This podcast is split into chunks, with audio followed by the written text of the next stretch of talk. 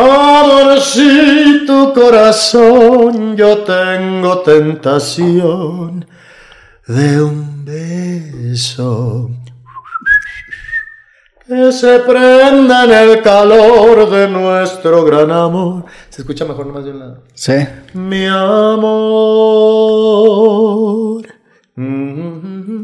¿Qué hay, gente? ¿Cómo están? Bienvenidos de regreso a su podcast creativo. El día de hoy tenemos un invitado muy especial. Omar Chaparro, ¿cómo estás? Aquí, hermano, echándole azuquita al café, tú sabes, si no hay azúcar.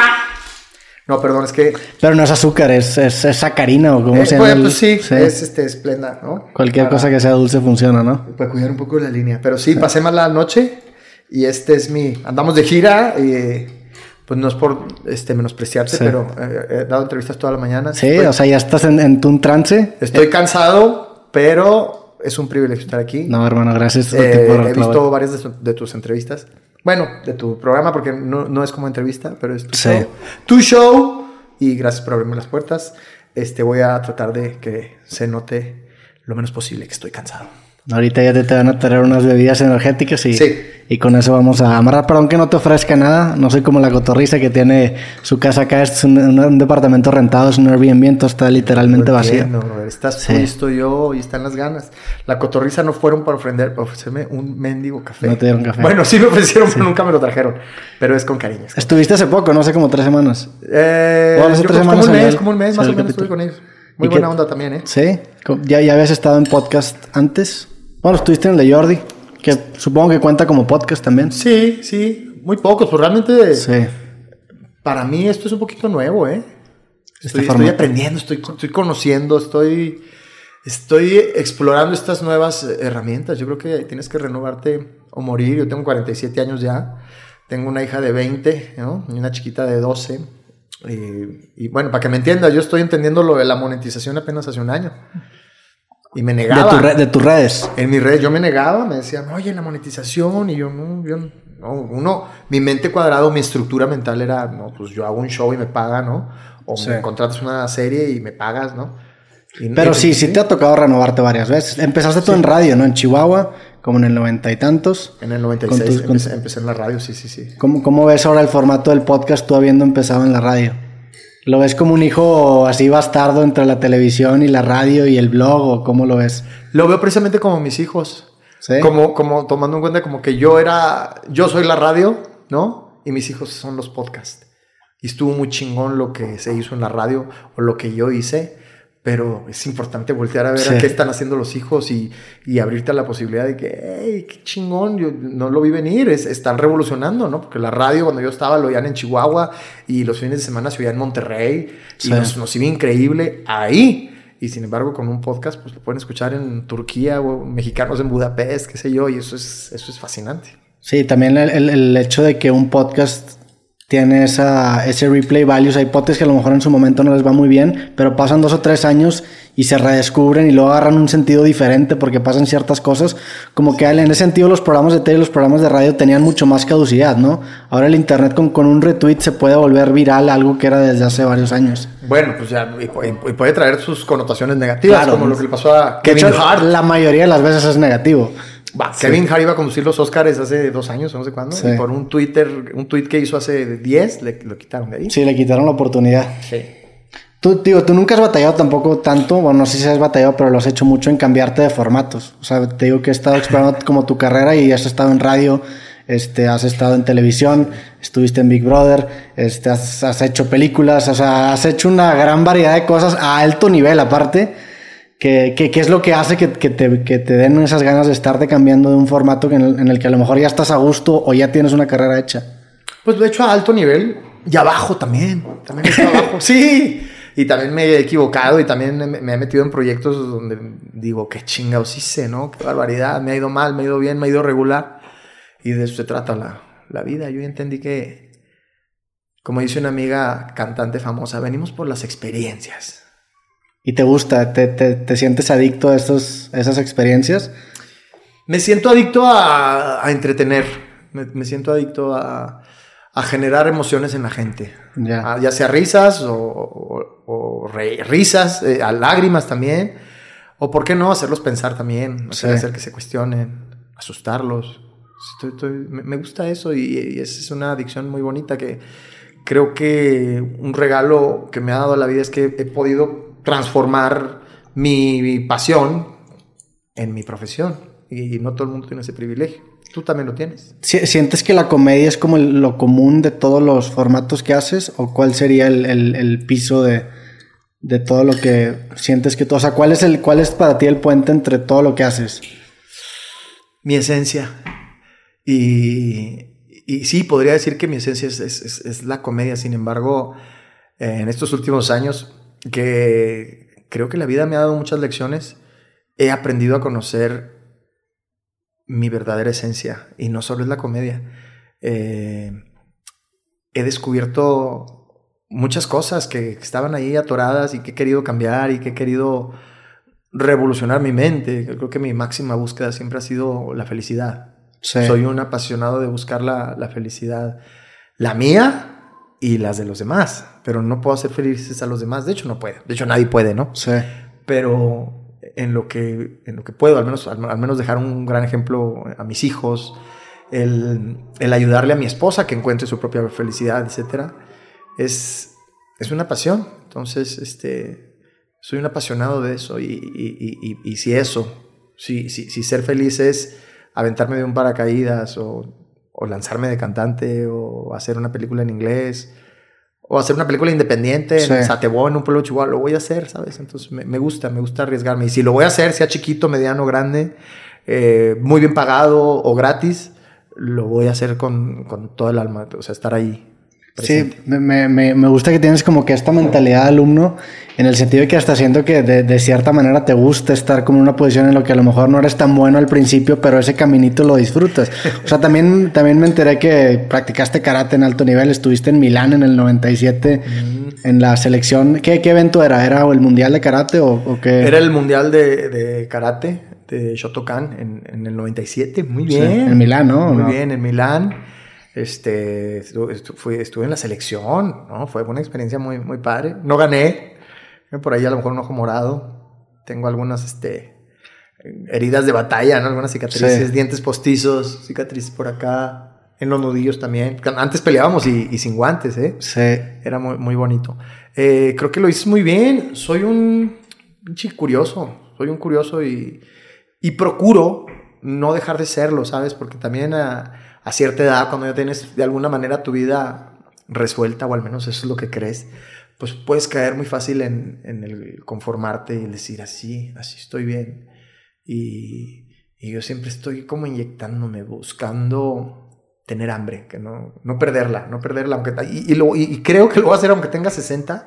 Sí. Eh, esa onda de redescubrirse y de, de tratar de ser mejor, Mejor todo, no nomás mejor actor, mejor, mejor papá, mejor, mejor amigo, mejor entrevistado, mejor, mejor, hijo.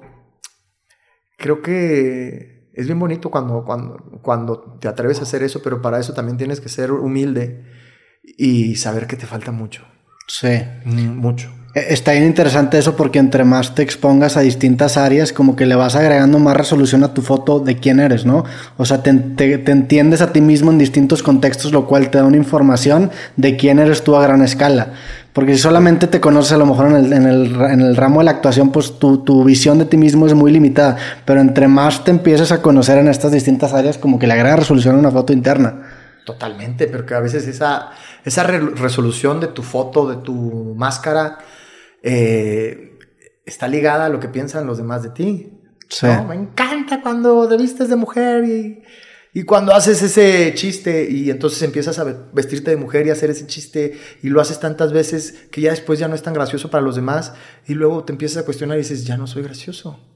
No, simplemente que esa es una de un millón de cosas que puedes hacer. Entonces es increíble poder abrirte a decir qué más hay para, para descubrir y, y para aprender. Sí. ¿Cómo, ¿Cómo, describirías tú tu personalidad? Porque tienes, tienes, o sea, desde que llegaste empezaste a hacer chistes, como que siento que tu, tu carta de presentación es esta parte de la comedia, que de cierta manera te abre puertas y pues es un talento muy grande que, que tú tienes, pero ¿de dónde, dónde crees que nace todo eso? O sea, ¿tiene que ver con, con tu infancia? Con, ¿Tiene que ver con este, no sé, con tu, tu, época en la escuela? O sea, ¿de dónde crees que empiezan a hacer esa chispita de, de ser un performer, un entretenedor? Yo creo que todo, todo tiene que ver con nuestra infancia. Sí, ¿verdad? Todo, por más que lo neguemos. O sea, preguntarle a Freud. Nuestra infancia, es nuestros, nuestros padres, lo que vivimos, lo que nos enseñaron, lo que pensaron que nos enseñaron y lo que nos enseñaron sin darse cuenta que nos enseñaron, ¿no? Como por eso el ejemplo es una orden silenciosa. Entonces a veces tú le dices a tu hijo, ¡Ey! No tomes cerveza, cabrón. Y, tú estás tomando cerveza. Es, es todo lo contrario. Yo creo que parte creo genuinamente que parte de esta chispa que tú dices, donde eh, tengo reflejos de comedia, donde me siento cómodo, mi, lugar seguro es el, contar un chiste. Soy esas personas que están en un elevador y, no puedo estar callado. Sí, ¿no? sí, imagino que, no, Siete personas ahí. Mm, puedo, y hay gente que se incomoda a hablar. Sí. Y yo, yo no puedo estar serio. ¿Te, ¿Te, disfrutas ese momento de incomodidad? Sí. Sí, o sea, siento que te empiezas a ser adicto, ¿no? Porque aunque no haya público, ¿sabes? Aunque no haya público, es como si yo fuera mi propia audiencia. Sí. Entonces hago un chiste o a la cajera de Walmart de, este, ¿cuánto vale? 10 pesos. No, tu sonrisa. Ah, no, eh, eh, no lo puedo evitar. Es, es, mi lugar seguro. Entonces siento que viene de mi abuelo, que así era. Mi papá también un poco. Pero, pero también viene de que alguna vez lo, lo hice de niño. Todavía ni, ni aprendí a hablar. Y mi papá ahí con los, con los primos y los tíos me dijo, Junior, a ver, este, haz la cara del ratón mojado. Hice la cara del ratón mojado y se orinaron de la risa. ¿Cuál era la cara del ratón mojado? O sea, ¿a qué se refería? Güey, ya ni me acuerdo, güey. No sabía ni hablar. Me acuerdo que el ratón mojado, hice una cara del ratón mojado. Y lo que me marcó no fue la cara del ratón mojado, sino las risas que detonaron y sobre todo lo que yo sentía aquí adentro. Y dije, ay, cabrón. Y entonces empieza a ser una especie de, de adicción, ¿no? Y es, y es padrísimo. Pero yo creo que yo este último año, Roberto, he aprendido más que lo que he aprendido en, en los últimos 20 o 10. Porque hace, hace algunos, algunos meses o algunos años yo pensaba que era de cierta manera y dije, ah, pues soy así, este soy yo. Y empecé a, empecé a meditar, ¿sabes? Uno, ok. Dije, ¿qué, ¿qué puedo hacer? Hay una frase que dice, creo que la decía el señor Albert Einstein, no pretendas que las cosas cambien si sigues haciendo lo mismo. Sí. Entonces empecé a buscar, a encontrarme y... ¿Y esa meditación, qué tipo de meditación era? ¿O de dónde la sacaste? ¿O, mm. ¿o, qué, o de dónde salió? Fíjate, te, te, voy a decir, es que hay mucho que platicar, Roberto. me invitaron, a mí me invitaron a, a, a hacer tele en, Los Ángeles hace dos años.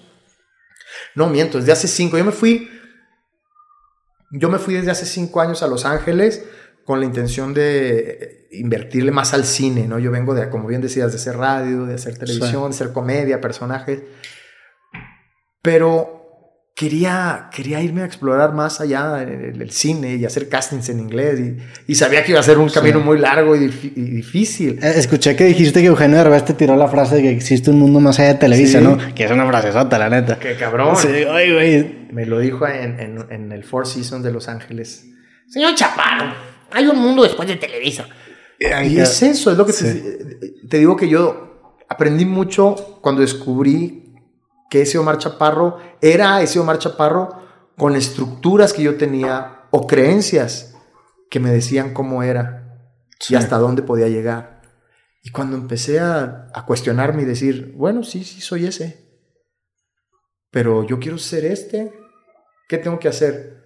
Pues tienes que romper y sacudirte todas esas pinches creencias, esas falsas estructuras que tenemos porque nos han marcado la vida, nuestros maestros, nuestros padres, las redes sociales, la vida misma, ¿no? Nos, vamos en el camino, venimos a, experimentar fracaso y venimos a, experimentar dolor, porque eso es, eso es la vida. Y muchas veces este dolor nos deja heridas y nos va deformando en el camino. Sí. Y andamos caminando así y sonreímos ante el Instagram, que no se note mucho que estamos rengos o chuecos, pero estamos hechos así. Entonces, cuando yo empecé a atreverme a decir, gracias Omar, lo has hecho muy bien con tus errores y, tus triunfos, pero ¿hasta qué quieres llegar? Y entonces empecé a romper este rollo y decir, a ver, quiero algo más. Quiero estar mejor conmigo mismo. Y entonces empecé a, a meditar. Y te contaba que me invitaron a hacer televisión y yo no quería porque me había tenido un programa los sábados donde me la pasé muy bien, me pagaron muy bien, pero ya no me sentía cómodo, la verdad. Y me quedó como un mal sabor de, de boca. Y entonces no quería volver a hacer televisión porque mi estructura era que me iban a estar gritando aquí en el chicharo y, ¿sabes? Y, que no iba a, ser yo mismo, etcétera. Entonces se acercó mi esposa, ella es terapeuta, este, coach, eh, está muy cañona mi vieja. Entonces me dijo, ¿por qué no pones a meditar? Y cierras los ojos y vas y le das un abrazo a, a Omar de nueve años, a Omar de, de 12, de 15, a Lomar de cuando estaba en este programa. Abrázalo y dile, hey, lo hiciste muy bien. Felicidades, todo está bien. Perdónalo, perdónate. Y lo hice durante 15 días solamente. 15 días. Y me imaginé abrazándome. Te lo juro que a los 15 días algo sucedió. Por algo tenemos un software ahí que empecé a ver la posibilidad de volver a hacer televisión. Dije, sí, a lo mejor no me fue bien allá, pero eso no quiere decir que me va a volver a ir mal otra vez porque no soy el mismo. Quiero pensar que no soy el mismo de hace cinco años, ni de hace dos meses, porque siempre estamos cambiando. Entonces empecé a explorar esa, esa posibilidad y empecé a generar ideas, como que subes de vibración entonces dices, claro, y entonces, y, y te imaginas una realidad mejor de la que te estaba proyectando una vibración baja. Y entonces dije, vamos, hagamos el programa, lo empecé a producir y, y, nos está yendo increíble con este programa que se llama Tonight. Y eso fue un regalo para mí, Roberto, porque entonces dije, ok, qué chingo que descubrí una creencia y la pude romper. Me dio mucho gusto, pero al mismo tiempo dije, güey, rompí una creencia. Pero tengo 500 más. Y eso es lo cabrón de romper esas creencias, que el cambio resignifique el pasado, porque muchas creencias, con ellas construyes todo el camino de tu vida y empezar a tumbarlas es resignificar todo lo que hiciste antes. Y por eso está tan cabrón. Y por eso siento que con la edad se vuelve todavía más difícil, porque dejaste más tiempo que se arraigaron a tu propia identidad, ¿no? Totalmente. Por eso, cuando quiero que eh, darle algún consejo a mi papá o a mi suegro, este, de una frase que dice, chango viejo no aprende maroma nueva. Pues, también es una creencia limitante. Claro. ¿no? Ray Kroc, el, el, creador de McDonald's, creo que empezó McDonald's cuando tenía 58 años. Sí.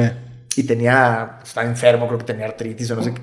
Pero es eso. Entonces cuando empecé a explorar este rollo de cambiar de software, güey. Cambiar de software. Y, y entonces me di cuenta, pude escuchar a mi mamá diciéndome al oído cuando yo tenía 8 o 9 años de edad en, un año nuevo, una fiesta de Navidad o año nuevo, que quería cantar. Yo me levanté y quería cantar porque todos, mi, mi familia canta. Y mi mamá me jaló y me dijo, mi hijo, no, mi hijo, que canten ellos, ellos cantan muy bonito. Y me sentí Happy Feet. ¿Te acuerdas de la película de Happy No, no la vi Happy Feet. El pingüinito que no, que no podía cantar. Ya, sí, sí, sí, sé cuál es, pero no, no la... me, sentí, me sentí Happy Feet. Y, y mi mamá, evidentemente, me me marcó con una creencia limitante con todo el amor del mundo. Y yo estoy seguro que yo le he dejado creencias limitantes a mis hijos involuntariamente. Pero se fue arraigando y entonces ahí estaba esa creencia. Entonces dije, ¿qué pasa si, si ahora que identifico esta creencia y sigo tomando clases de canto y tomo clases de piano y me pongo a vocalizar y me imagino esto y me imagino el video y tú, tú, y entonces saco una canción y, resulta que le ve increíble, me doy cuenta, digo, ok, uno crea su propia realidad. Y, efectivamente, nunca voy a cantar como Luis Miguel. Pero eso es lo, lo mágico, que Luis Miguel nunca va a cantar como Marcha Parro. En el momento que empiezas a decirte, soy único.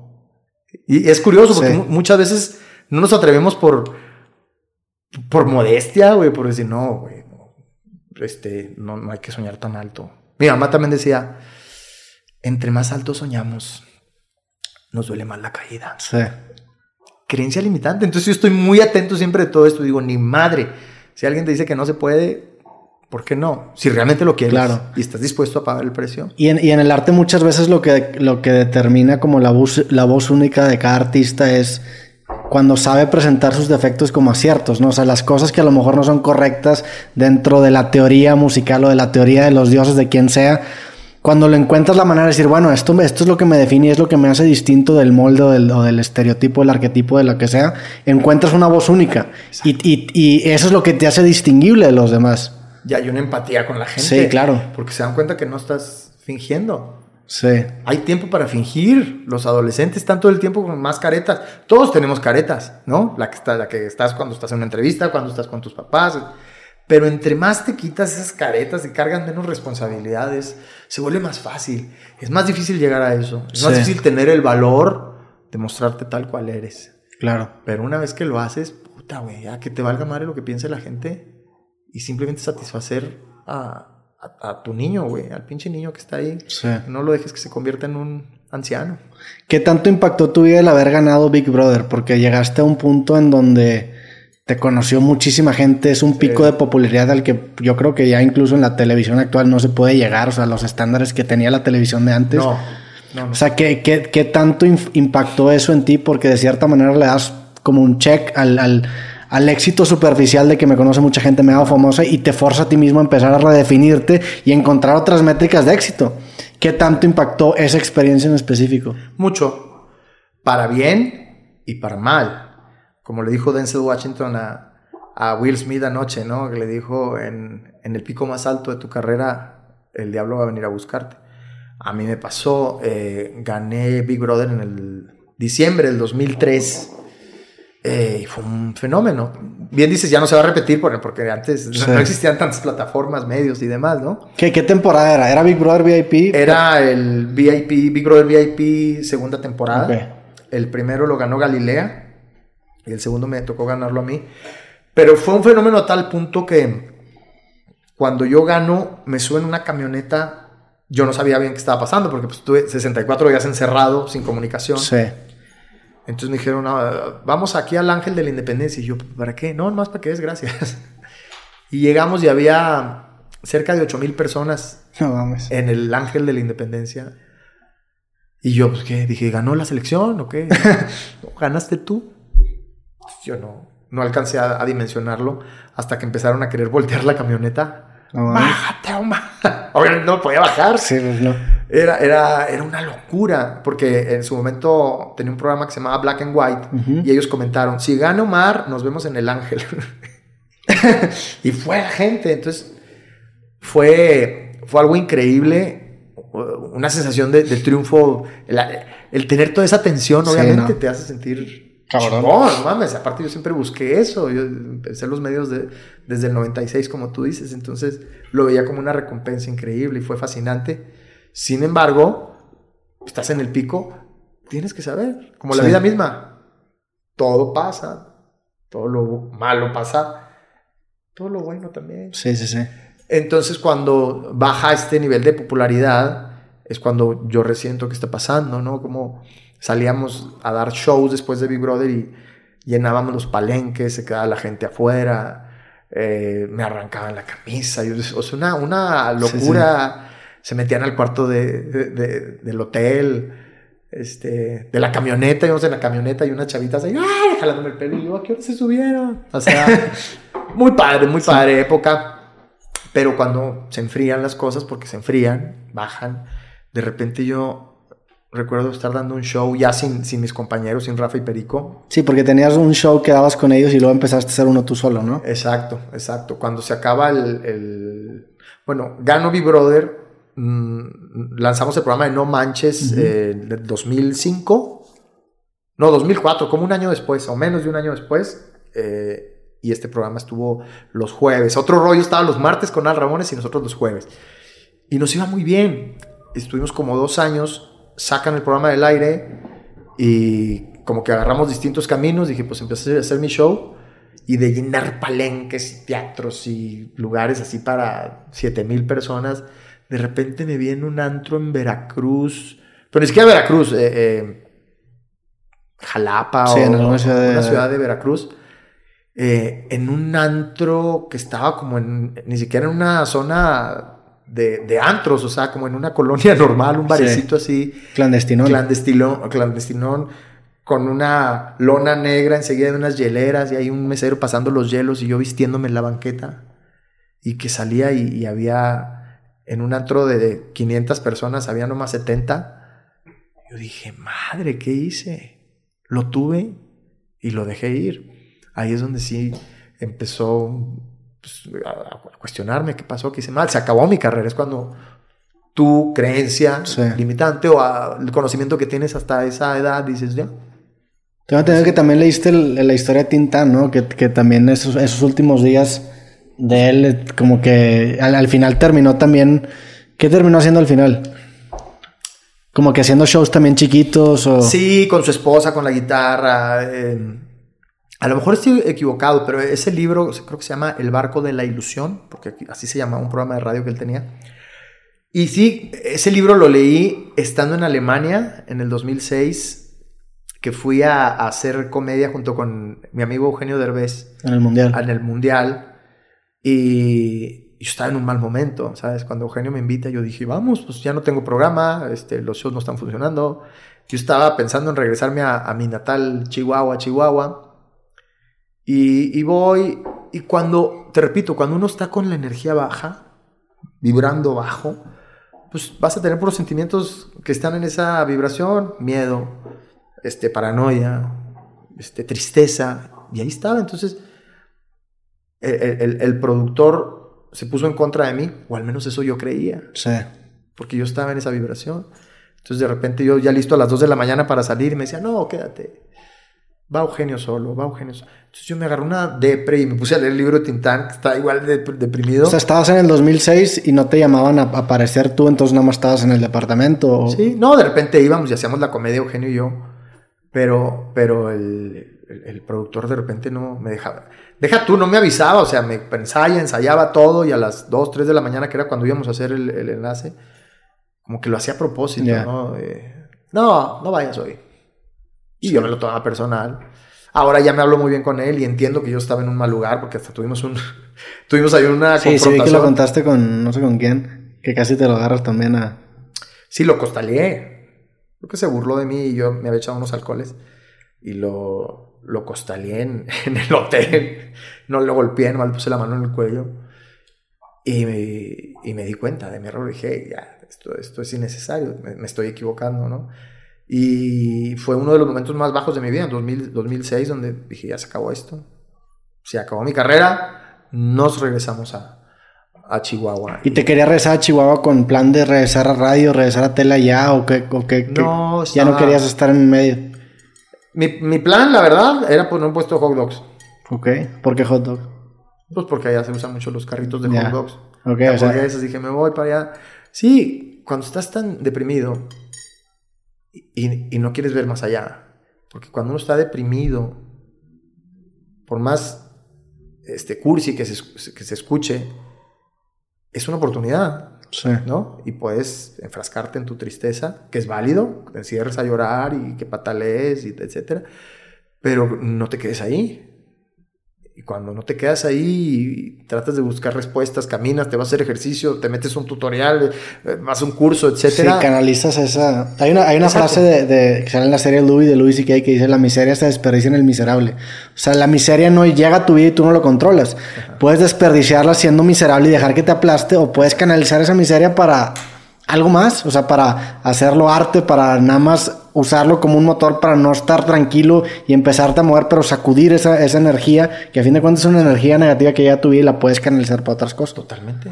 Y, fue lo que yo hice. Curiosamente, también mi esposa fue la que me dijo, no, no, ¿te vas a regresar a, vender hot dogs? Y yo, sí. Me dijo, no, no, no. ¿Tienes brazos y tienes piernas? ¿Estoy aquí contigo o qué? Vamos a buscarle y, y, pues, le empezamos a buscar y he tenido creo que muchos momentos así de mi vida donde, donde estoy triste por, por, por pensar que ya acabó mi, mi carrera y he optado por no rendirme y, y luego siempre, siempre que, que salgo de mi zona de confort, que paso el trago amargo y me pongo a trabajar, aunque me duela, aunque tenga hueva a levantarme. Siempre se acomodan las cosas mejor. Sí. Entonces es un regalo, porque ahora, ahora cuando llega un desafío, porque siempre llegan, ¿eh? A, a cualquier edad, cuando llegan los desafíos, ya sé que también va a pasar, o al menos ya sé que tengo que hacer. Sí. Tomarme mi trago de jengibre asqueroso y esperar a que venga lo bueno. Es como también esta idea del relojero que nada más entiende cómo funciona el reloj cuando lo desarma y lo vuelve a armar, ¿no? Como que te empiezas a dar cuenta que esta carrera funciona como una onda sinodal de que hay para arriba y hay para abajo y es parte Sí. De... Es como invertir, tienes que pensar a largo plazo, ¿no? No puedes asustarte si cae un poco la bolsa porque el- la tirada siempre es a largo plazo. Y así es esta carrera, aguantar esos bachecitos y esperar que llegue a una, otra nueva oportunidad o hacerte tú tu propia oportunidad y apostarle a largo plazo en esta carrera. Pero eh, esta carrera y todas, ¿eh? O Sí. sea, doctor, farmacéuta, pedagogo, lo que, lo que, la que me pongas. Es más bien la carrera de la vida. Sí. Así funciona en todos lados. En todos los va a haber desafíos. Y por más que tú creas que eres muy bueno para adivinar el desafío siguiente, jamás le atinas. Sí. Pero no crees, no crees que es más fuerte porque aquí es Omar Chaparro el que, el que fracasa, o sea, eres tú. En un equipo o en una, a lo mejor una empresa, pues como que la culpa de cierta forma se diluye y se, se empieza a hacer menos. Sí. Pero en este tipo de carreras es muy fuerte ese golpe porque te empieza a cuestionar tu propio valor. O sea, si fracasa Roberto Martínez es, ok, es- esto, esto quiero no está muy atado a mi propia identidad personal. Si fracasa esto también de cierta manera, aunque no debería ser así, te sientes tú ligado a eso. Sí, te, te, te, te duele, te, te pesa. Pero algo que creo que he aprendido y, y tenemos que aprender todos es no creer en la gratificación inmediata. ¿No? Pones un negocio y dices, en tres meses vamos a tener Sí. utilidades. No, como dices tú, riega la plantita y, y ten paciencia, ten paciencia, ya, ya florecerá. Yo siempre digo pasión y paciencia. Si le pones pasión y tienes paciencia, por eso yo te estoy muy confiado. Sí. A mí hay gente que me dice, oye, Mari, este, ya deja, deja la cantada y ponte a, a- a hacer películas. Eh, está bien, está bien que lo digan. Lo están diciendo desde su óptica. El problema es que yo ya me vi haciendo películas Sí. y me vi haciendo conciertos. Entonces lo voy a hacer. A lo mejor me va a tomar algunos años. Pero ya me vi, lo voy a hacer. Cu- ¿Cuándo empieza en la música? Como en el 2012 sacas el primero que se llama Gorigori, el disco. ¿Sabes qué? Es que estoy bien curioso. Yo, yo canto más de lo que actúo. Yo me dedico más a cantar que, que, a, que a actuar. Estoy cantando desde que me levanto. Sí, pues ahorita empezamos el podcast con una interpretación de... ¿qué, qué- cuál cantaste? La de... Amorcito Amorcito corazón. Si el copyright no los permite, la, la gente la va a escuchar. ¿Esas canciones tienen copyright o no? Siento que pasa, pasa un suficiente tiempo en donde se vuelven de dominio público, ¿no? Sí, creo que son 50 años, ¿no? Sí, algo así. O 100, no estoy seguro. Sí. Pero sí, yo me la paso cantando. O sea, mi esposa y mis hijos ya, ay, bueno, sí, me vale madre. Pero eh, siempre, siempre he cantado, lo que pasa es que lo hacía muy mal. Ok. Lo hacía muy mal. Y lo que me mantiene aquí, lo que me hace no quitar el dedo del renglón, es que todos los días tengo un avance. Sí. Y me vale madre que la gente lo note o no. Lo noto yo. Y eso es bien chingón. Es bien bonito.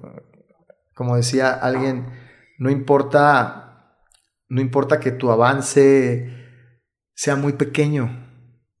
Porque de, cualquier manera siempre irás un paso adelante de los que no se atreven a intentar. Sí. Entonces yo estoy desde que amaneces más hago ejercicio, tengo mi, mi diadema y tengo mi, mi bocina y me pongo a vocalizar y pongo el karaoke mientras corro. Sí. No. Y su- sudando y cantando y esto para expandir los, los pulmones. Y algún día estaré listo. Sí, a lo mejor todavía no, pero ya mero. Pues es la, la magia del interés compuesto. No sé, si mejoras 1% cada día en 365 días, en, matemáticamente mejorarías 37 punto y cacho veces. Exacto. O sea, sí, sí, a largo plazo estos cambios hacen diferencias muy grandes, ¿no? Es como si estás volando un avión y le cambias un grado. Si, si te vas mil kilómetros con ese grado de diferencia, vas a sacar un lugar completamente distinto a que si no hubieras cambiado ese grado. Y el problema es que muchos de nosotros para cambiar pensamos que tenemos que hacer giros drásticos en nuestra vida. Sí. No, son pequeños ajustes. Y digo, tú lo ves mucho también con la actuación. Cuando te preparas para ciertos roles, te pones en forma física, pierdes kilos, ganas kilos. O sea, te- eres de ese tipo de actores que se sumerge muy cabrón en el rol, ¿no? Sí. eh, pero eso fíjate que no me cuesta tanto trabajo porque me da pánico no llegar preparado a, un personaje, ¿no? O sea, llegar, que digan acción y que yo no, que no esté, que esté repitiendo nomás las líneas, o que nomás las tenga de memoria, o que ni siquiera las tenga de memoria, me da pánico, o sea, tanta gente, porque no sé si te has, te has metido un poco al mundo del cine, son como militares, güey. Son como soldados, todos. Los director, actor, producción, maquillajes. Eh, Juancho, la luz. Se avientan, corren. Porque, más en México, ¿no? Porque es tan, tan caro hacer cine. Sí. Y, hay tan poco presupuesto que no puedes perder tiempo. Entonces, todos se desviven. Entonces, yo quiero llegar 110% preparado. Esta última película que hice no, no, llegué a la, a la, meta que el director me pidió subir 20 kilos. Porque sí fue muy complejo. Solamente subí 14, que fue mucho. la subí bastante. pero creo que al, personaje sí llegué. Y era un personaje muy opuesto a lo que he hecho. Es un, un drama desgarrador de la vida de un padre que lo deportan justo cuando autorizan el trasplante del corazón de su hija. Y lloré, lloré muchísimo para hacer este, este personaje, pero creo que llegué preparado. No me faltaron los, los 6 kilos que me pedía extra el, director. Y que tenías una dieta con ciertas calorías y era meter calorías o cómo era, cómo es el proceso de engordar sin que tampoco te lleve tanto la chingada. Fíjate que hablé con un amigo nutriólogo y me dijo, Omar, 20 kilos en, creo que tenía 3 meses. Eh, me dijo, es peligroso. Me dijo, estás, estamos hablando de un riesgo de, infarto y, demás. Pero yo dije, a la fregada, no quiero tener una... Porque uno tiene dieta para adelgazar. Sí. Que ya la palabra dieta implica ya, pues, incomodidad, ¿no? Entonces, de ahora tener una dieta para engordar, le dije, no, no me chingues, déjame engordar libremente. Y pues comía a todas horas, me levantaba a las 3 de la mañana y mis hot cakes y pero aún así. ¿Pero puro carbohidrato? ¿Sí? sí, sí, sí, sí, poquito de todo, pero aún así me. ¿Sabes? Pero ¿sabes por qué me costó? Yo creo que si hubiera llegado. Yo he tenido dos momentos muy complejos en mi vida de, de autodescubrimiento, de, de conocer mi sombra, de estar en, un momento emocionalmente muy, muy bajo. Y fue en el 2006 que te dije en Alemania, cuando terminé llorando. Duré tres días encerrado en un hotel en Alemania llorando y, reflejándome en, la vida de Tintán y que, realmente pensé que mi carrera había terminado y que fue la primera vez que, que pensé eh, el... Pensé, no te voy a decir que me puse la pistola aquí, pero pensé en renunciar a la vida. Y el 2021, que fue el año pasado, un momento muy oscuro que tuve, eh, ya lo contaré en mi serie, eh, que ahorita te digo fue lo mejor que me pudo haber pasado, porque fue como haberme ido a un retiro al Tíbet con el Dalai, que me hizo conocerme y quererme y sobre todo querer transformarme, ¿no? Pero, pero ese, ese momento, no sé cómo lo, lo, agradezco profundamente y también pensé, también pensé en, en renunciar y no lo hice. Y aquí estoy. ¿Y qué te estaba diciendo? tuviste, tuviste como dos momentos. Esos dos momentos. Sí. Sí, pero ¿por qué te lo está diciendo? Es otra cosa de mi personalidad que te quiero decir. Soy medio disperso.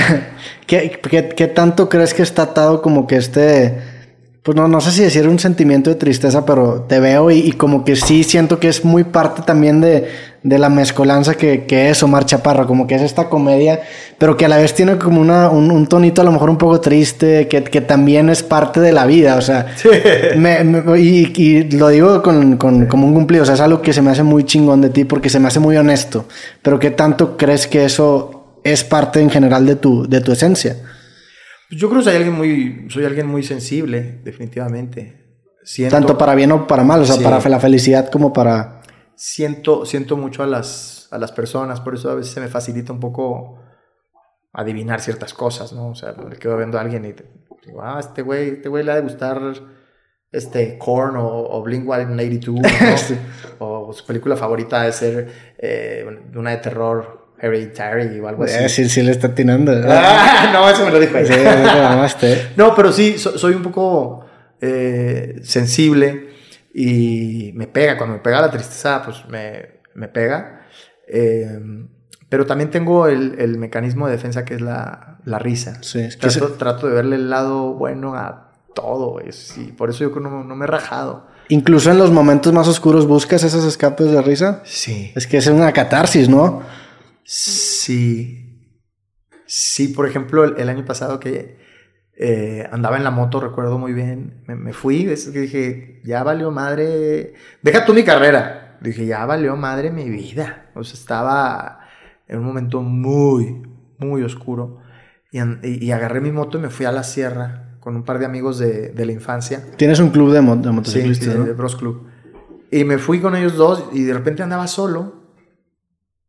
Y de eso que me pasó ir en la carretera, obviamente a más de 120 kilómetros por hora, y venía un tráiler de frente y dije, a ver, con que le dé tantito, dos centímetros a la derecha. Yo vengo a 120, el tráiler viene a 100, son 220 kilómetros de impacto con todo y casco, güey, no quedo ni, Sí. ni mal, o sea, me voy. Y ese milisegundo de solo pensarlo me cambió. Dije, madre, no. Ya, ya estoy pensando en eso. Y luego vino mi Es que está peligroso porque estás a un impulso de distancia de seguirlo. Eh, sí, pero a- hasta allí, gracias a Dios, tengo este mecanismo de defensa, o quizá a lo mejor ahí sí también Dios. No sé si creas en Dios, yo, yo sí creo en Dios, y, y- y entre más pasa la vida, pasan los años, más, más me acerco a Él. O sea, si alguna vez lo dudé o, o tenía incertidumbre de ciertas cosas, a medida que llegan las experiencias y las enseñanzas, menos lo dudo. Digo, ok. O sea, a lo mejor alguien llegó ahí y me dijo, velo por el lado amable. Y empecé, me acordé de un libro, seguramente ya lo has leído, se llama eh, El hombre en busca de un sentido de Víctor Frank. Sí, no, no lo leí, me lo han recomendado. Eh, mucho. Era un cuate que Sí, holocausto. en- enamoradísimo, enamoradísimo de su esposa y todos felices y de repente, bueno, llegan los nazis, este judío, lo separan de su mujer, de, sus- de sus hijos y el cuate de repente pues está en el holocausto, güey, como todos sabemos lo terrible que fue. Muchas gracias. eh. Gracias. Y en este libro habla precisamente de encontrarle un sentido a tu vida. Y él, su sentido, bueno, hace muchos años que lo leí, a lo mejor no me acuerdo muy bien, pero me acuerdo que el sentido que él encontró, cada día le daban una mitad de un pedazo de pan duro. Sí. Entonces lo partía a la mitad y una mitad la guardaba y la otra se la comía. ¿Para qué? Para que al final, el domingo, iba a tener un medio pedazo de pan y como seis pedacitos. Sí. Entonces él Era una el motivación para el fin de semana, sí. Porque si enfocaba, su sistema reticular lo enfocaba en que su esposa ya la habían hecho jabón, sus hijos ya los habían asesinado, que estaba descalzo pasando fríos, pues te ibas a morir de tristeza.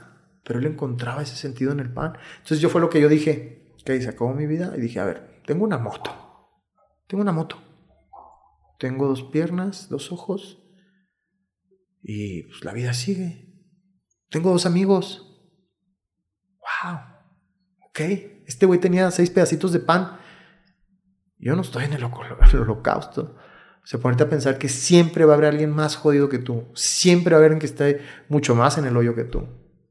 O sea, sí, por- que no hay, no hay situación que no puedas empeorar, ¿no? Claro, entonces empecé a abrazar eh, mi presente, mi, mi- mi realidad y a, y a agradecer lo poquito, lo mucho, lo regular. Dije, güey, estoy del otro lado. Y con, cuando trasciendes eso, como que la vida te dice, ok, muy bien, ¿entendiste la lección? Toma. Y, y- y cambia la vida eh, en, en 180 grados, Sí. en todos los sentidos. Es- está bien cabrón porque es el poder de la atención selectiva, o sea, el escoger aquel, el poner la atención a lo que le pones atención, construye tu vida. Había una frase de una, de una filósofa que se llamaba Simone Weil, que decía que la atención es una oración, porque lo que le pones atención dictamina tu comportamiento, tus intereses, y es una, una plegaria quién vas a ser tú en el futuro. Si le pones atención solo a lo malo, pues te vas a hundir en un, en, cosas muy oscuras. Si le empiezas a poner atención a lo que tienes y a lo que te rodea, esa atención va a hacer que eso se magnifique y de cierta manera encuentras ese tipo de, motivación, ¿no? Totalmente. Pero hay, hay, un enemigo presente que está ahí todos los días, que es el, el, el ego, ¿no? Por eso dicen el, el ego, las, las siglas del, del, ego, lo que realmente significan, lo dijo Yehuda Berg, un maestro que yo tuve. EGO, el gran oponente. Es precisamente la voz que tenemos todos. Sí. Que está todos los días dándonos órdenes o pensamientos de carencia, pensamientos que se encargan de que tomemos pues, las decisiones más estúpidas en nuestra vida, ¿no? Y cuando uno quiere agradecer algo, el ego te dice, mmm, ¿cómo vas a agradecer por eso? ¿Ya viste esto? Sí. Y, o, o, o, el ego puede ser una figura inflada de ti, como decir, hey, eres más que Dios, nadie te merece, que está mal. O eres una basura, deja que te pisoteen. Pero el chiste es estar atento a, a ignorar esa voz, siempre lo digo, ignora la voz del ego, porque todos los días nos habla y escucha la de tu alma. Sí. Pero lo que pasa es que la voz del ego te grita y la del alma habla muy despacito. Por eso, por eso decidí empezar a meditar. Porque empiezas a callar. Yo antes me levantaba y lo primero que había era el Instagram. Sí. Y el Twitter, güey. El Twitter es puta. Te metes y. ¡Ah, chinga tu madre! No. Sí, es un algoritmo que está también enfocado a. Es? Buenos a... días. ¿Cuál es tienes bueno, pendejo? Televiso de mierda. Vendido. Y yo, ok, no. Entonces. ¿Ponías buenos días antes en Twitter? No me acuerdo, güey, yeah. pero, pero sí, ni cuento, digo, ¿qué chingo estoy haciendo? levantándome y cargándome todo esto. No, antes de prender el pinche celular, Sí. güey, órale. Aparte, como si no hubiera, güey, YouTube está ahí. Lo que ¿qué quieres aprender. Este, motivación guiada de, de autoestima, que yo a mis 47 años me di cuenta que, que tenía la autoestima muy lastimada, que no merecía cosas, y órale. Y, y empiezas y empiezas a, a escucharte a ti, a saber qué quieres. ¿Cómo, ¿Cómo divides tu día a día? O sea, ¿qué, ¿qué es lo que haces generalmente? Tienes, a lo mejor ahorita estás en una etapa en donde estás en entrevistas, te estoy agarrando en medio de un trance que ahorita vas a otra, pero, pero en general tu día a día, ¿cómo es? Varía, varía mucho, ¿eh? pero te puedo decir, eh, cuando estoy en Los Ángeles, me levanto como a las seis y media de la mañana, eh, me hago pipí, me lavo los dientes, eh, si está despierta mi esposa le digo buenos días, si no la dejo que se jete otro rato, eh, pongo mis audífonos y me pongo a meditar, tengo algunas meditaciones ahí, Guiadas. algunas guiadas, otras, otras yo me las invento. Soy, me gusta ser muy creativo y no me gusta aburrirme, ¿sabes? Tengo a veces un libro que también que cada página te dice un pensamiento, a veces lo leo, a veces me aburro. Eh, ah, ahorita estoy leyendo la biografía de Will Smith que me, me está encantando, pero sí procuro alimentar un poquito la Sí. mente y el alma. Por lo Al menos principio, en la mañana. por lo menos 20 minutos, uh, ta, ta, ta, ta, y luego eh, me, me levanto, le damos comida, desayuno al perro, a la niña, no, al perro más tarde, a la niña, la llevo a la escuela, regreso, me pongo a hacer ejercicio en, en- en la cochera, me gusta mucho el- las artes marciales, tengo un costal, ¿Qué, qué practicas ahorita? Pues- Pero fuiste cinta- eres cinta negra en karate. soy, soy cinta negra en, en Shotokan. nunca, nunca, en Shotokan se llama. Sí, Nunca se pierde eso. O sea, si lo dejas de hacer 15 años, ya no dicen que ya no, ya no, carnal. es que yo nunca he dejado, no hay día que yo no tire un, un putazo. O sea, Omar Chaparro siempre lo vas a ver tirando Sí. putazos y cantando. Eh, me encanta. Se pierde la flexibilidad un poco, pero procuro no. O sea, en, en mi rutina de ejercicio hago, eh, Sí. me estiro, eh, hago sentadillas, este, la caminadora, corro poquito, le pego al costal, poquitas pesas, brinco a la cuerda y, y luego ya este, me procuro, si está mi esposa, nos vamos a desayunar. Me gusta romper también la rutina. Le hago desayuno a ella, Sí. unos huevitos, o nos vamos a un restaurante, o nos vamos en la moto, nos vamos a Malibú. eh, y, y luego ya me pongo a checar correos, llamadas. Este, parece que no, pero siempre estoy haciendo algo. Sí. Estoy pro- produciendo una seriecita por acá, estoy escribiendo con un amigo un guioncito. eh, tengo, bueno, tengo una marca de, Y de hay, ropa. y hay una, hay una, hay un momento en donde empieza este, este Omar Chaparro a lo mejor más pues burocrático de juntas o cosas pendientes así o no. O sea, tienes un momento en el día cuando prendes ahora sí el celular, te empiezan a llegar las notificaciones, te metes a Twitter a ver las mentadas o las los demostraciones de amor que también muchas veces pues Tanto Sí. el bien como el mal te... Sí, sí lo hago y tengo, tengo mi adiccioncita, eh, sí me gusta, Sí, claro. soy- me encanta estar ahí pendiente, me gusta contestarle a las fans y la chingada, pero de repente cuando soy consciente de que ya son muchas horas o mucho tiempo, hey, Ujú. y sigo con los correos, y un Zoom, y aquí, y allá, eh, y, y- y luego ya voy por mi niña a la escuela, comemos, eh, ¿qué más hacemos? Este, ¿Y pues tú? casi siempre tra- trabajo muchísimo en el celular, parece que no, pero... ¿Y tus ideas, cómo las organizas? Tanto para canciones como para a lo mejor para una, una película, una serie, o sea, algo que se te ocurra en dónde los anotas. Mira, por ejemplo, te voy a enseñar aquí. Tengo, como soy disperso, Sí. puedo hacer muchas cosas a la vez, pero de repente sí tengo que apuntar. Por ejemplo, aquí tengo pendientes. ¿Y lo haces en una aplicación o en notas o en dónde? No, aquí en notas. En notas ya, tienes todo. pendientes. Y aquí te puedo decir, este, mm, concierto de, de Mérida, estoy planeando hacer un concierto, los músicos, mi productor, oye, hay que grabar esta canción, escucha esta, me encantó, eh, la maqueta, bájale las trompetas, este, hay que Ok. pedirle a este artista que si quiere hacer el dueto, oye, le encantó, pero que propone otra canción, mira, vocalizar, clases de, clases de piano, to- estoy tomando clases de piano, de cantar, eh, poner las, las pinches repisas en el baño que me carga mi esposa, el jardín, el Pero- pero techo. está chido que mezclas todo en un documento, Eh, ¿no? Barbecue, propósitos, luces, la sana, sal, ¿qué? Aromatizante. Mesita de cine. Ah, es que construí una mesa, una, una sala de cine en mi casa. Chiquita. Era un balcón así. Dije, voy a hacer una sala de cine aquí. ¿Cómo vas a hacer una sala de cine en un balcón de dos metros por cinco? Voy a hacer una sala de cine. Lo mismo. Sí. Desde tu óptica no se puede, desde la mía sí. Está chiquita la sala de cine. Es un pinche choricito. Pero pregúntame dónde pasamos más tiempo. Ahí. Entonces, entonces checo mis, mis pendientes. Pero todo está en un documento, ¿no? todo. Y a veces también se me olvida y digo, Sí. bueno, mañana lo veo, no pasa nada. Y ya después de todo ese rollo, como a las 7, 7 de la noche, esto sí lo hacemos muy seguido, es porque mi esposa también se la pasa. Esa mujer no para también, y como se la pasa dando terapias también, y tiene da sus conferencias, y me ayuda, somos socios, es mi, es mi amiga y es mi, y es mi socia, entonces tenemos ideas, a veces no congeniamos, pero, pero hacemos Sí. muy buen equipo, la verdad, pero a las 7 de la noche es de, "Shh, ya, fiesta, Apagar. fiesta, nuestro grito de guerra es, Fiesta, fiesta. y fiesta, fiesta es. Niños, ya. Pónganse su tarea y la chingada. Y destapamos una botellita de, de vino rosado a veces. O a veces nomás un cafecito. Un tecito coqueto. Y nos ponemos a, a bailar, cenamos, etcétera. O a veces va con sus amigas y yo me pongo a leer. ¿Qué qué tan importante para ti son tus voces y tus personajes? Están ahí. Sí. Desde siempre, ¿no? O sea, desde que estabas en Chihuahua tenías una persona, un personaje llamaba Doña Chole. Doña Chole es Sí. el, el personaje, yo creo que el- el- de los más importantes, esta viejita que empezó a hacer bromas telefónicas. Y siempre, hasta la fecha, están, están ahí. De repente, cuando he querido guardarlos en un cajón, no puedo. Siempre Salen. Y a veces hasta con, hasta con mi esposa, güey. A veces Sí. hasta, hasta jugueteando, ¿no? En la noche que le, me, me disfrazo y le digo, ¿qué pasó? Mugarrita, ¿a dónde se fue Omar Chaparro? Ay, ranchero chilocay, hágase para acá. Y jugamos, o sea, creo que la creatividad tiene que estar presente en todas las áreas de tu vida y, y- y en la intimidad. Uf, válido. También me, me escuché unas anécdotas con Franco Escamilla que cuando fuiste al tirando bola de, de las audiciones en donde te, te- tú te conseguiste a ti mismo una audición haciendo esas voces, ¿no? Que marcaste la oficina diciendo que era la secretaria de un productor de multimedia, si no me equivoco, y que le dieron oportunidad a un tal Omar Chaparro y luego te- y al siguiente ya fuiste. Sí.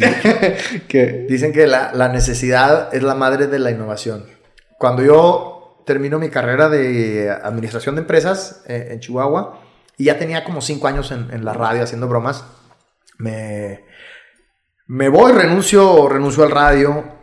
Ya, yo para ese entonces, ¿qué edad tienes tú? sí. ¿Cómo Ah, supe? Me diste cara de 29. ¿Sagitario? Sagitario. 26 de noviembre tú. 24. ¿Ves? no, soy adivino, pero eso sí me lo dijo ahí. Sí, el 24 de noviembre. Sí. Este. ¿Qué te está diciendo? La, la historia de... Ya de- sabías, así soy disperso, pero no tanto. Pero no tanto, era- era No, una prueba. te- termino mi carrera y me voy a la aventura a la Ciudad de México, güey. Y fue complejo. Ahí también estuve triste. Ahí no me quise quitar la vida, pero sí estuve, güey. Renté dos cuartitos en la colonia Nápoles y, hijo, y nadie me hablaba y yo me la pasaba haciendo fila allá afuera de Televisa queriendo entrar de extra. Eh, pero el caso es que sí, ya desesperado ya en México, ya tenía como seis meses y Y hablé por teléfono a Televisa y me hice pasar por, por un productor de radio allá. Primero por la secretaria. Buenos días. Pero después de haberlo estado intentando. O sea, habías estado yendo Sí. muchas veces. O sea, era tu último recurso, literal, de que sabes que aquí. No fue el último, eh, pero como el penúltimo. Ya. Ya, ya- ya se me estaba acabando el dinero, ya estaba yo, de ese que llorabas en las, en las noches que decía, chinga, voy a regresar a Chihuahua. Cuando le dije a mis amigos que iba a hacerme famoso en México, ¿no? pues tenías tus sueños grandes Sí. y, y no quería, pues, regresar derrotado. Eh, y entonces marqué a Televisa y, Buenos días. Me comunica la oficina de Marco Flavio Cruz. eh, que era un productor importante de Televisa. Y me decían, ¿sí de parte de quién? Y yo, De Multimedios Estrellas de Oro. De Adrián Peña. que era mi jefe de, en Monterrey y que lo imitaba porque pues, tenía voz de locutor. Entonces, cuando me dicen, sí se lo comunico y que me comunican al pinche Marco Flavio, yo no podía creer. Y yo, bueno, Yo, sí, lo comunico con Adrián Peña. y yo, Hola, ¿qué tal, Marco? Adrián Peña aquí de Multimedios Estrellas de Oro Radio. hablando como él. Yo, Marco Flavio a lo mejor ni sabía quién chingados era Sí. Adrián Peña, pero yo estaba convencido que era Adrián Peña. Entonces, Hay un muchacho muy talentoso en Chihuahua. Ya le quedó, le quedó chico el estado. ¿Por qué no le dan una oportunidad? canta, baila, hace personajes. De verdad vale la pena, creo que puede hacer mucho por ustedes. Ah, bueno, pues. Dile que ve- pase a verme a las 4 aquí a Televisa. Y puta madre, y me, me conseguí la cita. Y ahí llegué a, a su oficina, di mi nombre y me habían registrado. Yo solo. ¿Y, y, de esa cita sa- salió algo? Nada. Nada, pero. Pero fue un escalón. Para llegar allá tienes que pasar muchos escalones, que es lo que a veces no entendemos, que te caes de un escalón y dices, ya valió madre mi vida. No, pendejo, pasaste un escalón, te faltan otros 400. ¿Qué, qué tan, ¿Qué tanto crees que afecte tu background de, de karate o de. ¿Cómo se llama, perdón, el arte marcial? Shotokan. Shotokan, que eres cinta negra, este, también sé que, pues digo, eres bueno para los, para los madrazos. ¿Qué tanto crees que afecta eso en tú tener la seguridad de, de aventurarte a hacer este tipo de cosas? Porque también escuché que en Telehit te disfrazaste de, este, dijiste que eras la abuelita del productor. O sea, como que arriesgarte a eso, ¿qué tanto recae en, en- en que si sabes que las cosas se van para mal, pues también tienes con qué defenderte, ¿no? Fíjate, güey, que está siendo terapéutico. Es que te, lo pregunto porque, porque, porque me ha tocado conocer a, a peleadores profesionales y lo que he notado es que la gran mayoría son muy buen pedo. Y siento que son muy buen pedo porque saben que son tan alfas en ese sentido que, que no tienen ni siquiera que comprobarte lo contrario, ¿no? O sea, me imagino que te da una cierta seguridad eso, ese, ese, pues ese background, ¿no? Güey, es que te digo, cuando, cuando decides, cuando tomas la aventura, fíjate lo que te voy a decir, cuando decides aventurarte a pensar que no sabes nada, cuando decides aprender a conocerte y a abrir tu cerebro, porque está comprobado que usamos el 5% del cerebro, cuando tienes la humildad de decir, hey, estoy usando el 5%. ¿Qué tal si me atrevo a usar el 6, cabrón? Deja tú el 10. El 6, el 7. Te abres y se expande, se expande la conciencia. Ahorita estoy dándome cuenta que efectivamente no lo había relacionado. Yo soy así en gran medida por, el- por el- por las artes marciales. Mi esposa me ha dicho que soy la persona más valiente que conoce. Yo no lo veía así. Ahorita que lo comentas, sí, a lo mejor soy muy valiente. Te da una seguridad, Y- ¿no? Y, y efectivamente, sí, y si cuando yo fui a, me disfracé de viejita, efectivamente, ya desesperado, porque ya no tenía dinero y no quería regresarme. Y me fui a parar afuera de Telehit disfrazado de viejita y que compré una bolsa de fruta para, para hacerme pasar por la abuela del productor y decir, decir que traía su desayuno. Sí. En mi, en mi mentalidad, me van a creer que soy la abuela del productor y me van a dejar pasar y este güey me va a decir, bienvenido, tienes un programa en Telehit. Esa era mi programación. A lo mejor si lo pienso demasiado, no lo hago, Sí, es, sí. es una pinche locura. Pero cuando vienes de un background de Sí. artes marciales, donde a mí me rompieron la nariz cinco veces, este diente me lo cambiaron dos veces, tengo varias que te pueden partir la cara y que te avientas y que no sabes, y a veces te tocaba, antes no era por pesos, yo peleaba con güeyes de 1.90 y me aventaba.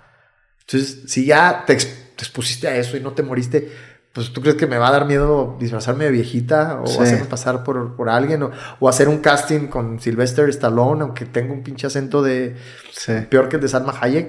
Me vale madre. Hay que aventarse Sí. a los putazos. Sí, sí está cabrón porque muchos, muchos de los miedos de muchas personas, incluyéndome, se fundamentan en violencia física. O sea, sí es algo que, que pues sí, si no, yo nunca he practicado un arte marcial mixta y nunca me, me- o sea, me peleé de morro. Ay, yo tenía miedo. Sí. Yo era bien sacatón. Yo me metí al karate a los siete años porque algún- una vez un chavito me retó y me dio pánico. No pude pelearme. Y me metí al karate y aún siendo cinta negra me daba miedo pelearme. ¿eh? Sí. Tenía la seguridad de que podía partirle la madre a alguien, pero siempre el miedo está ahí. Claro. Pero igual te avientas. Sí.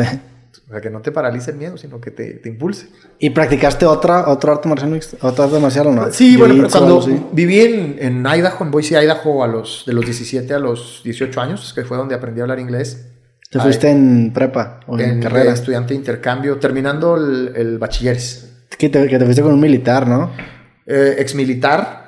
Eh, oye, hiciste tu tarea, Sí, Roberto. Sí, sí, mira, tengo dos, dos hojas de notas. Steve, Steve, este, un señor bastante de- con sobrepeso. Con diabe- diabetes. Diabético, sí. Con un perro de tres Si patas. quieres, si quieres cuento yo la historia. ¿eh? A ver, a ver. Claro, no. Tampoco me siento tan... Sí, pero me fui a los, de los 17 a los 18 a, a Estados Unidos y ahí entrené, este, también era, era, era japonés, el karate es japonés todo, pero era, creo que era Chito Ryu. Y cuando hice una película que se llamó Compadres, estuve entrenando con, con una persona del ejército alemán, creo, Ok, eh, Krav Maga ok. que es el arte marcial que utiliza el ejército israelí. Tiene muchos movimientos de golpear con, con, la, con la palma de la mano. Muy padre también. Sí. Y, ¿Y, se- seguías, seguías artes marciales o box? Sí, me encanta. Sí, o sea, Sí. viste Pride, todo eso, o sea, todas esas organizaciones. Sí, sí, soy amigo del Pantera. Ah, este, saludos al Pantera también. sí, Hace aquí- poquito nos lo topamos ahí en Las Vegas. Sí, tipazo. Aparte es, de- mi paisano, es muy buen amigo. Eh, y el box también, el box me ha, me ha encantado. O sea, lo que más practiqué fue, fue, fue Chotocano, digamos que es mi, es mi, ¿cómo se le puede decir? Mi lugar de, de comodidad, pero me encanta también el, el box. Y ahorita practico box, yo solo. Bueno, también tengo un entrenador que... Sí, también te sirve para desahogarte, ¿no? Este, para también el- como que el ejercicio te, te permite entrar como en un trance. Yo, yo lo que hago es corro, me gusta mucho correr y llegas a un punto en donde estás cansado, pero no tanto y como que te liberas, empiezas a pensar en otras cosas y te sirve mucho como que para desenredar los cables de tu mente, ¿no? Algo así. Totalmente. Es una, es una manera, manera de, de meditar también. Sí. Está validísimo. También, también uso meditación mientras estoy haciendo ejercicio. Sí. Es muy chingón. La, la moto también es un muy buen eh, psicólogo, ¿eh? ¿Cuándo, cuándo empezaste con lo de la moto? ¿En Chihuahua? Eh, En Chihuahua, sí, yo, yo quería tener una moto. Obviamente no me dejaban mis papás. Llegaste a tener un chingo de motos, ¿no? Sí. 16. sí. Antes de irme a Los Ángeles. No, hay 16 motos. Las vendí. ¿Y las usabas todas o no? Sí, un, día cada una. Sí, o sea, te ibas turnando de moto, moto, moto. Sí, era mi hobby. Ya. Era mi, mi hobby. Y luego ya empecé a, a- a viajar más ligero, ¿no? Dije, ¿para qué tanta pinche moto? Sí. Por eso te digo, lo, lo- lo- lo más bonito de esto es que me encanta cómo soy. Y antes no me encantaba cómo era. O, o tenía muchos miedos, inseguridades, dudas, no sabía si lo había hecho bien, etc. Y ahora es como que aprendes a, a verte tus cicatrices y dices, ah, cabrón, sí.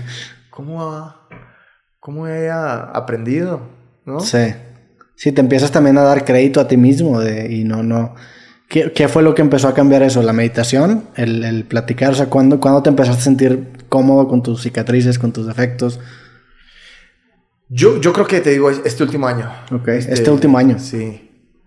Los, los putazos. Cuando estás en el, en el suelo, que no hay. ¿Para dónde? Va, más para abajo no se puede. Entonces para arriba. Sí. Y empiezas a, a abrazar quién eres, a, a darte las gracias, a dar las gracias a la vida, a Dios, a tu pareja. Y, y empiezas a, a juguetear, güey. Es que se nos olvida, Sí. cabrón. Yo, yo estoy convencido que. ¿Tú crees en otras vidas? En otras vidas no, no sé. No yo sé. tampoco, yo tampoco creía. O sea, no, no, no sé ni siquiera, no me atrevería a negar a Dios, pero tampoco así que tú me digas, crees en un Dios que te vigila en el cielo, Sí, omnipresente en no, los- no un Dios que castiga, ¿no? Sí, o sea, an- antes de decirte si creo o no en Dios, creo que me falta definir muy bien para mí qué es Dios y luego ya te puedo decir. O sea, Está- siento que está estoy un paso atrás. Está perfecto, está perfecto, pero yo he sentido este último año que siento que... Fíjate, te voy a, te voy a confesar algo que, que hice hace poquito. Yo no se lo he dicho a nadie. En esta búsqueda precisamente eh, de reencontrar, de ver hacia adentro. Siempre estamos buscando la salida, la respuesta afuera, en cosas materiales, Sí. o, o que venga un gurú a decirme qué hacer, o un terapeuta, etc. Y están tan cerca, lo tenemos tan enfrente nosotros que no lo podemos ver. Y en esta búsqueda busqué medicina espiritual, eh, eh, DMT, eh, que DMT es una proteína, una sustancia que tenemos en nuestra glándula pineal. Seguramente has oído hablar. Sí, yo, yo hice una vez Shanga, que es una forma de MT. Ah, bueno, Es como la más tranqui. es la más tranquila. Sí. Yo hice el bufo alvarius. Ok. ¿Cómo se llama? Bu- Bueno, sapito le dicen, ¿no? Sí, sí, el sapo. El, el famoso sapo lo hice una vez. Y, güey, me sirvió mucho. Mucho, mucho. Hay gente que ah, se ha curado de, de adicciones. Y te estoy hablando no solamente de adicciones a, a la cocaína, a la heroína, adi- adicciones a como la depresión, que al final del Sí. día la depresión puede ser una adicción. Porque cuando estamos deprimidos, estamos disparando químicos a nuestro cuerpo. Y, y luego de repente dejas de estar deprimido, pero ya eres adicto, has estado tanto tiempo deprimido que tu cuerpo te está... Sí, tu organismo te está exigiendo esos químicos. Ah, Hay como un, no sé si es un documental en Netflix que habla sobre los psicodélicos y lo explica de una forma muy chingona que a mí me hizo mucho sentido. De hecho, lo, lo vi antes de ir a hacer Shanga, que te decía que tu cabeza era como una montaña de nieve que tenía ciertos caminos y lo que te hacen estas experiencias es tapar esos caminos para que construyas otro. Y la experiencia psicodélica es eso, o sea, estimula además tu mente y tu mente es una maquinita de contar historias que necesita encontrar un sentido a ese estímulo cabrón que le estás dando. Entonces, con los bloques léxicos que tiene, que a lo mejor puede ser en dónde estás, con quién estás, eh, todo eso alimenta y creas una historia que te puede acabar beneficiando bien cabrón, que a fin de cuentas la psicología es algo similar, o sea, te cuentas una historia a ti mismo que resignifica tu pasado y de cierta manera le agarras una interpretación que te favorece. Y estas experiencias son catalizadores de llegar a conclusiones así. Totalmente. Sí. Son, son transformadoras. A mí me ayudó.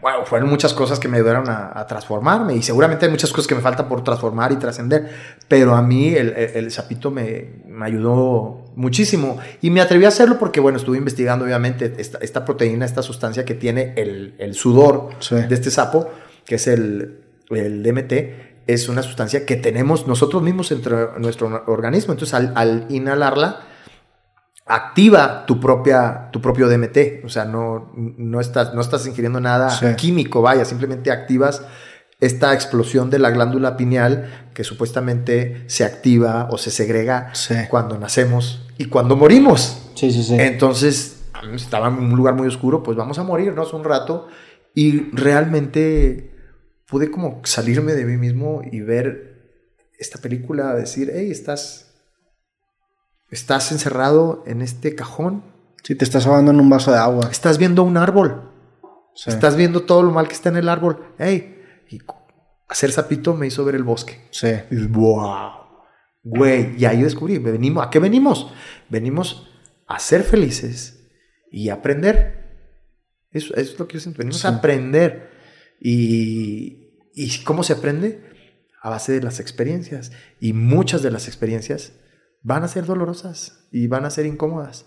Pero cuando estás en medio de este dolor, si estás viendo desde arriba y dices, hey, estoy, estoy pasando esos escalones incómodos, dolorosos, para conver- convertirme en eso que sueño ser. Entonces te aseguro que cuando tienes esa mentalidad o conciencia o mindset, pues ya no es tan doloroso. Sí. Porque sabes que va a pasar y es como tomarte tu medicina, güey. Como cuando eras niño te echaban tu pinche jarabe agrio.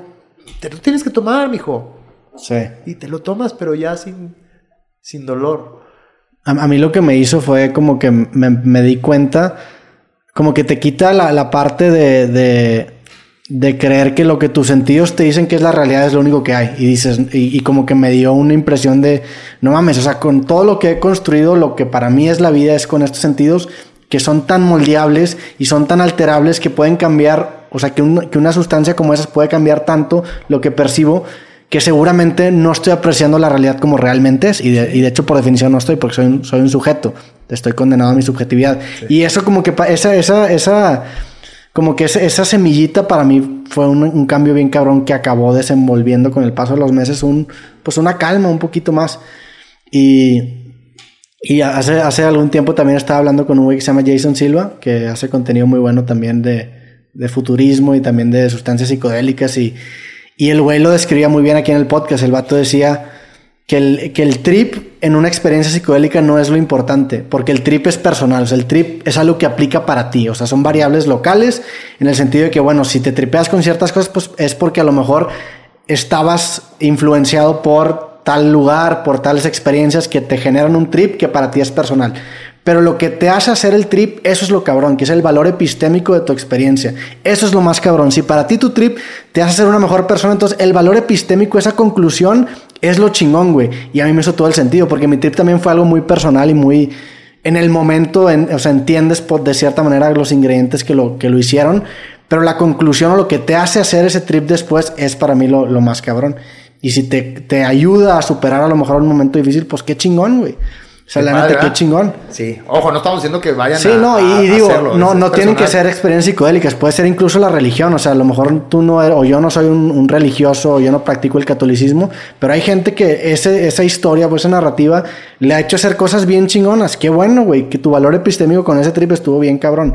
Entonces, eh, es, en, en, enfocarte un poquito menos en qué viviste, sino qué te hizo hacer eso que viviste, que eso es lo interesante. Totalmente. Sí. Aprendes a, a, vivir con más paz, más tranquilidad. Y, y, también, ¿sabes? A mí que me ayudó a, a, ver, a ver lo bueno en los demás. Cuando veo a un güey encabronado, triste, ya, ya no me engancho, simplemente sí. lo veo y digo, está en un proceso, ¿no? Y, y, y ves, ves, ves lo bueno, en todos. Sí. En todos. O sea, eso me ayudó a darme cuenta que sí, estamos viviendo todos esta experiencia sí. humana por alguna razón y, que eso es una conexión. Eso es el, el, el como la, la, la, máxima expresión de empatía, en realmente sí. entender que tú eres otro yo. O sea, que yo en tus circunstancias sería tú y tú en mis circunstancias. O sea, realmente somos víctimas de, lo, de las circunstancias en las que vivimos y llegar a ese nivel está bien cabrón porque te empiezas a dar cuenta que el odio es el amor sin los datos suficientes. O sea, si realmente empatizas de dónde viene esa persona, te empiezas a dar cuenta de, de, que tú serías exactamente igual. Y es, un, es, un, es una conclusión muy peligrosa sí. porque puedes empezar a justificar cosas bien cabronas como homicidas y...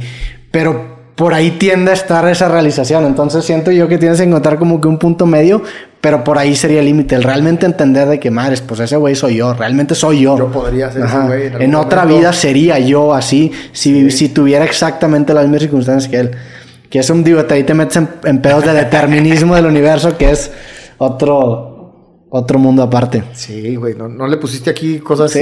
psicodélicas. Aquí tenía, sí, le, le a echamos, la cervecita, le echamos, es un Red Bullcito, ¿eh? Le, le, le pusimos hongos, ¿no? Al, al, al, al Red Bull.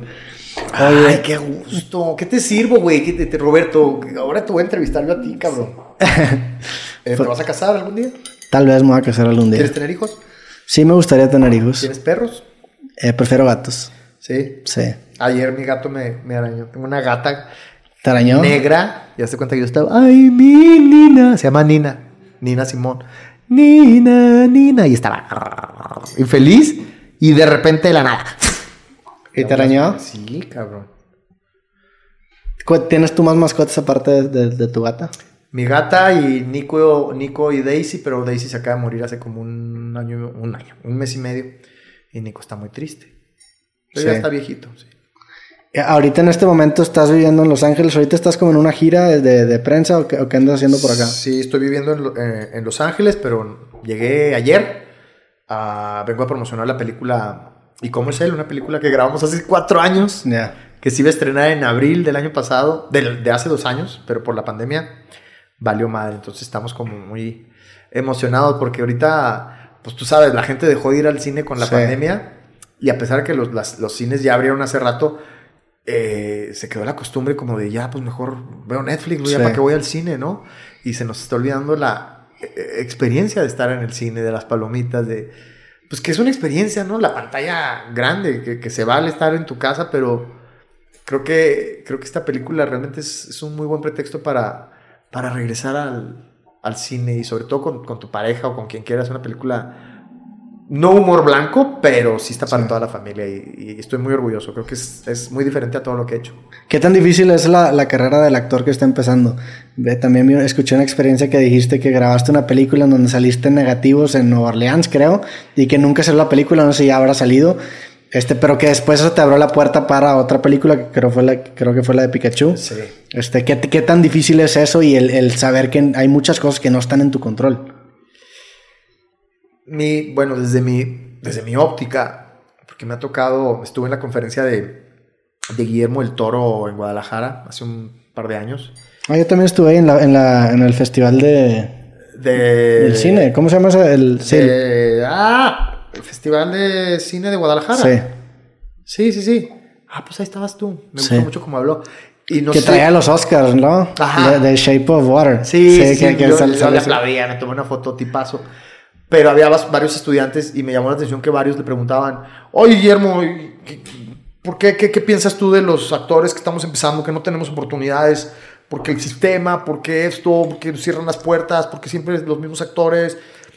Eh, y, y contestó algo muy parecido a lo que yo te voy a contestar y que lo dijiste ahorita. ¿Dónde está tu, tu sistema reticular? ¿En qué te estás enfocando? Sí. Si te estás enfocando en que no hay oportunidades y demás, concedido.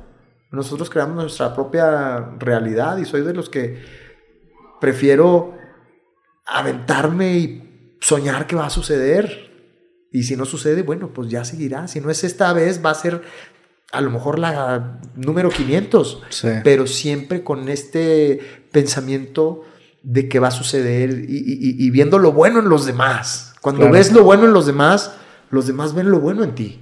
Y también de cierta forma apreciando que aunque a lo mejor no lo estés logrando, lo estás haciendo. O sea, es esta idea de que cuando te gusta lo que haces, el proceso se vuelve la recompensa. Obviamente el dinero es necesario y necesitas sustentarlo de cierta forma, pero lo estás haciendo, o sea, lo estás intentando y ahorita siento yo que hay muchísimo más medios para hacer películas independientes, para grabar Con tu pri- celular. Tus primeros... Sí. Hay películas premiadas con un puto celular. Hay una que se llama Tarnation de, de un No, güey. no visto, pero hay cosas geniales que hizo un chavito que seguramente no estaba pensando en no nos abren las puertas, brother, el sistema. el-". No, él visualiza su pinche película con un celular y se avienta. Sí. Y eso es lo que, lo que yo digo, hay que, hay que aventarse. En ese, es- lo comentabas, hice una película en Nueva Orleans, pero hace 12 años, o 10, no me acuerdo, en inglés. eh, eh, me invitaron, yo dije, ¿en serio? Era mi sueño. Mi película en inglés. Y el villano, aparte, una Sí. película chiquita. Eh, con Eugenio Derbez, con Jesús Guzmán. ¿Cómo se llama este eh, actor afroamericano que mueve las chichis así, pelón así? Que sale en la de Blended con Adam Sandler. ¿Es el, el que sale en The Old Spice el comercial o no? Sí, creo que ¿Terry sí. Crews es Terry Crews o no? Creo que sí. Bueno, él también estaba en la película. El caso es que me pagaban dos mil dólares, bro, por hacer la película. No me importó, dije yo quiero estar en la película. Y pagué mi boleto de avión, mi hotel y mi visa de trabajo. Entonces sí, salí en números rojos. Gané menos cinco mil y fracción de dólares. Pero estoy en una película gringa, yes. Y nunca se estrenó. Hasta Yo- la fecha. O sea, se, jamás se la sepultaron. Salió, yo que salía más caro estrenarla, pero una película muy rara de lucha libre con el, con, con, güey, yo me llamaba el comandante Honey Badget. Ok. Hasta escribí una canción, el, el productor Ben Odell, que es el socio de Eugenio, que es buen amigo, dijo, "Ah, invéntate una canción para el personaje Honey Badger. Y me puse a escribir con, con un amigo, Spaghetti se llama. I am el comandante Honey Badger, Honey Badger. No me acuerdo qué decía, una, una pinche jalada, güey, pero hice la canción para la película. El caso es que me puse triste porque nunca se estrenó la película, pero te repito, lo hice con pasión y tuve la paciencia. Sí. ¿Qué pasa? Que 10 años después, 8 años después, me hablan para ver si me interesa hacer una película con Ryan Reynolds. Y yo, "Ryan- ¿Deadpool? Sí, yo, sí, hago el casting, ¿dónde me presento? Dijo, no, no hay casting. Queremos que seas eh, Sebastián, el, el dueño del Charizard. Y yo, el dueño del Charizard, sin hacer casting. Y, y voy a ganar más de menos 5 mil dólares. Muchísimo más. Y en Londres, en los estudios de Harry Potter. Y un, un camper que estaba más grande que mi departamento. O sea, un- una diferencia abismal. Sí. Y que yo no entendía. Dije, ¿pero por qué? Cuando hablo con el director, me dice, ah, es que la productora de esa película que hiciste hace muchos años eh, es la directora ejecutiva de DC. Y dijo que tú eras. Tú eras el indicado. Entonces, Porque sí, le gustó tu actuación en esa película. porque sembré una semilla. Entonces, por eso digo, ¿qué semilla estás dejando en cada cosa que haces? No importa si ahorita tu semilla piensas que no tiene significado. Si tú piensas que el estar trabajando en un estacionamiento recibiendo boletitos o repartiendo pizzas, piensas que es insigni- insignificante, pues tus resultados van a ser insignificantes. ¿Cuál Sí. es la conciencia que tú tienes al hacer las cosas? Entonces, por eso te digo, métele pasión, no importa lo que estés haciendo, métele pasión y sácale sentido y provecho a la vida y sé feliz, porque es una obligación. Y entonces, en la medida que estés feliz, que estés vibra- vibrando alto, van a llegar las personas correctas y las situaciones correctas. Pero si estás amargado y viendo siempre lo negativo, pues esa va a ser tu vida. Sí, ta- también es mucho esta idea de perseguir como el, el- el que cada experiencia te dé un aprendizaje nuevo en el sentido de que practiques una habilidad que te va a empezar a construir y preparar mejor. ¿no? A lo mejor económicamente esa película no era lo correcto, pero pues fue tu primera en inglés. Entonces vas, vas empezando a construir un set de habilidades que te hacen mucho más preparado en lo que sea que te quieras dedicar. Fíjate, yo creo, eh, esta frase tan trillada, este, creo que lo decía Walt Disney, si, si lo sueñas, es posible, ¿no? Yo cambiaría soñar por creer. La realidad es que si lo crees, es posible. Y qué trillado se escucha, ¿no? El pedo es creerlo. Sí. Si tú lo crees, si cada célula de tu ser, si tú, Roberto, crees que vas a ser el CEO de Disney o que vas a tener tu empresa con 2.000 empleados, si cada célula lo cree, es inevitable, va a suceder. El pedo es creerlo. ¿Y cómo lo consigues? Pues ejercitando, haciendo esas películas Sí. que nadie va a ver, empezando a, a- a tener confianza. A confianza en que lo puedes empezar a cerrar cada, y, lograr cada cosas. paso ¿no? que das, dices, ay, caray. Es como decir, ya mi dedo derecho, mi índice, ya cree, lo cree posible. Sí. Me faltan todos los demás. Oh, ah, ah, ah, cabrón. Mi ojo izquierdo ya, ya lo vio. Ya me vi cantando en un auditorio nacional. Bueno, el ojo izquierdo. Todo me faltan todas las partes de mi cuerpo. Sí. Pero cuando suceda eso, va a ser inevitable. ¿Cómo lo haces para creerlo? Bueno, pues toma clases de canto, toma cla- O sea, es como saber qué es lo que quieres. Pero también de cierta manera aterrizado en tus, en tus habilidades y en tu contexto, ¿no? O sea, porque entiendo, entiendo ese, ese poder que te da el, el creértela, que definitivamente ayuda, pero también hay, un, hay unas limitaciones físicas. Es entendiendo tu contexto, tus habilidades, observando y generando un sueño que vaya acorde a eso, ¿no? Claro, si quieres ser eh, ca- campeón del maratón y, y no tienes piernas. Sí, está muy cabrón. ajá. Pero si tienes piernas, Y entiendes el... con- Y ves un caminito, ¿no? por eso es- si lo crees. Si no Sí. tienes piernas, por más que te engañes, no lo Sí. vas a creer. ¿Sí me explico? Pero si tú ves que tienes los elementos y el tiempo y estás dispuesto, Claro. porque a lo mejor te va a tomar 10, 15, 20 años o 30.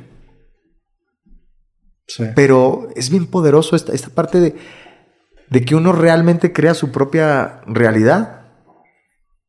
¿En qué momento llega, de en tu vida estabas cuando te llega la oportunidad de, lo- de la película para infante? Ah, estaba en un momento poco fácil porque yo me, me había ca- cambiado a Los Ángeles. Eh, había renunciado a- al programa que te había dicho, había renunciado a mi exclusividad de, de Televisa, había renunciado a mi programa de radio de Ya Párate. O sea, básicamente había renunciado a, al Que llevabas mucho tiempo haciendo, ¿no? ¿Cuántos años llevabas en ya parte? 15 años. Sí, no mames. Este, eso sí estaba muy pinche loco. Y ahorita que me, me pongo a ver, renuncié al 100% de mis ingresos Sí, está cabrón. y me fui a una ciudad tres veces más cara. Mira, pa- paréntesis porque es algo que te iba a comentar antes y, y se me hace bien interesante porque al principio comentaste que tú mismo eres tu propia audiencia. O sea, de cierta forma tú te haces tu, tu película de tu vida mucho más interesante a ti mismo, ¿no? O sea, el Sí. tomar esa apuesta de que, o sea, tú, tú como tu ente externo dices, no mames, se puso buena la película. Como que tú mismo tienes un ente que te observa a ti mismo protagonizar. A mí también de repente me pasa. Yo me, me, me encuentro a veces a mí mismo haciendo las cosas por el clip, o por el podcast, o por la experiencia, o por la anécdota, y es como tu yo crítico diciendo, no mames, tu película se puso chida. Y es como un, un rush, ¿no? Está cabrón. Una vez me disfracé de Winnie the Kid, un personaje que, que tengo, que es un luchador así, todo musculoso. Pero que habla así, así habla, así habla. Y una vez estaba grabando, no me acuerdo qué, creo que todavía estaba en Chihuahua, y me fui al, al centro comercial vestido de Winnie the Kid y no rompí el personaje en ningún momento. todo el mundo se me quedaba viendo. ¿Qué? Por, por favor. Me pedían fotos y la... No me te di, costaleaba un cabrón y... Y nadie me estaba viendo, güey, pero yo estaba enloquecido, me Sí. aplaudía y decía, Sí, es no eres, güey, no sales del personaje. Porque eso también te ayuda a, a creer en ti, a definir claro. quién eres, a construirte. No, y el decirte, oye, no te saliste del personaje y lograrlo te da una confianza para que la siguiente vez que lo intentes digas, no mames, si puedes, pues si pudiste hacer esto. O sea, te empiezas a generar, es como el crédito en el banco, un historial crediticio de confianza que te da más confianza para pedir tu próximo préstamo, ¿no? Totalmente. Sí. Totalmente. Es, es que es, es- eh, las experiencias te van ayudando a romper las estructuras Sí. obsoletas que ya no te funcionan. Y, y es como, por ejemplo, cuando yo entrevisté a, a, a Robbie Williams, que estaba temblando, pero finalmente lo entrevisté. Y una vez que lo entrevisté, que me dijeron, oye, viene Shakira. Ah, ok. ¿Sabes? Sí, claro. como que va subiendo de, De nivel, sí. De nivel. Y, y eso te da la, la confianza. Y es, y es bien bonito. Pero volviendo a lo, a lo, al momento que estaba pasando cuando llega la película de, de Pedro Infante, te digo que yo estaba pues, de- en el hoyo porque se me estaba gastando, me estaba acabando mi dinero. Y mi esposa y mis hijos traían un, un rollo ahí de depresión, de venimos a cumplir tus sueños, Sí. no los nuestros. Entonces me Que hablan. eso te dice tu hijo una vez en el carro, ¿no? Que cuando estabas llegando a Los Ángeles. Venimos a cumplir tus sueños, papá, no los nuestros. Puta. Eh, y ahorita, ahorita estoy contento de, de- de también haberlos puesto a ellos en esa situación, porque me salí de mi zona cómoda, pero también a ellos los saqué de su Sí. zona cómoda.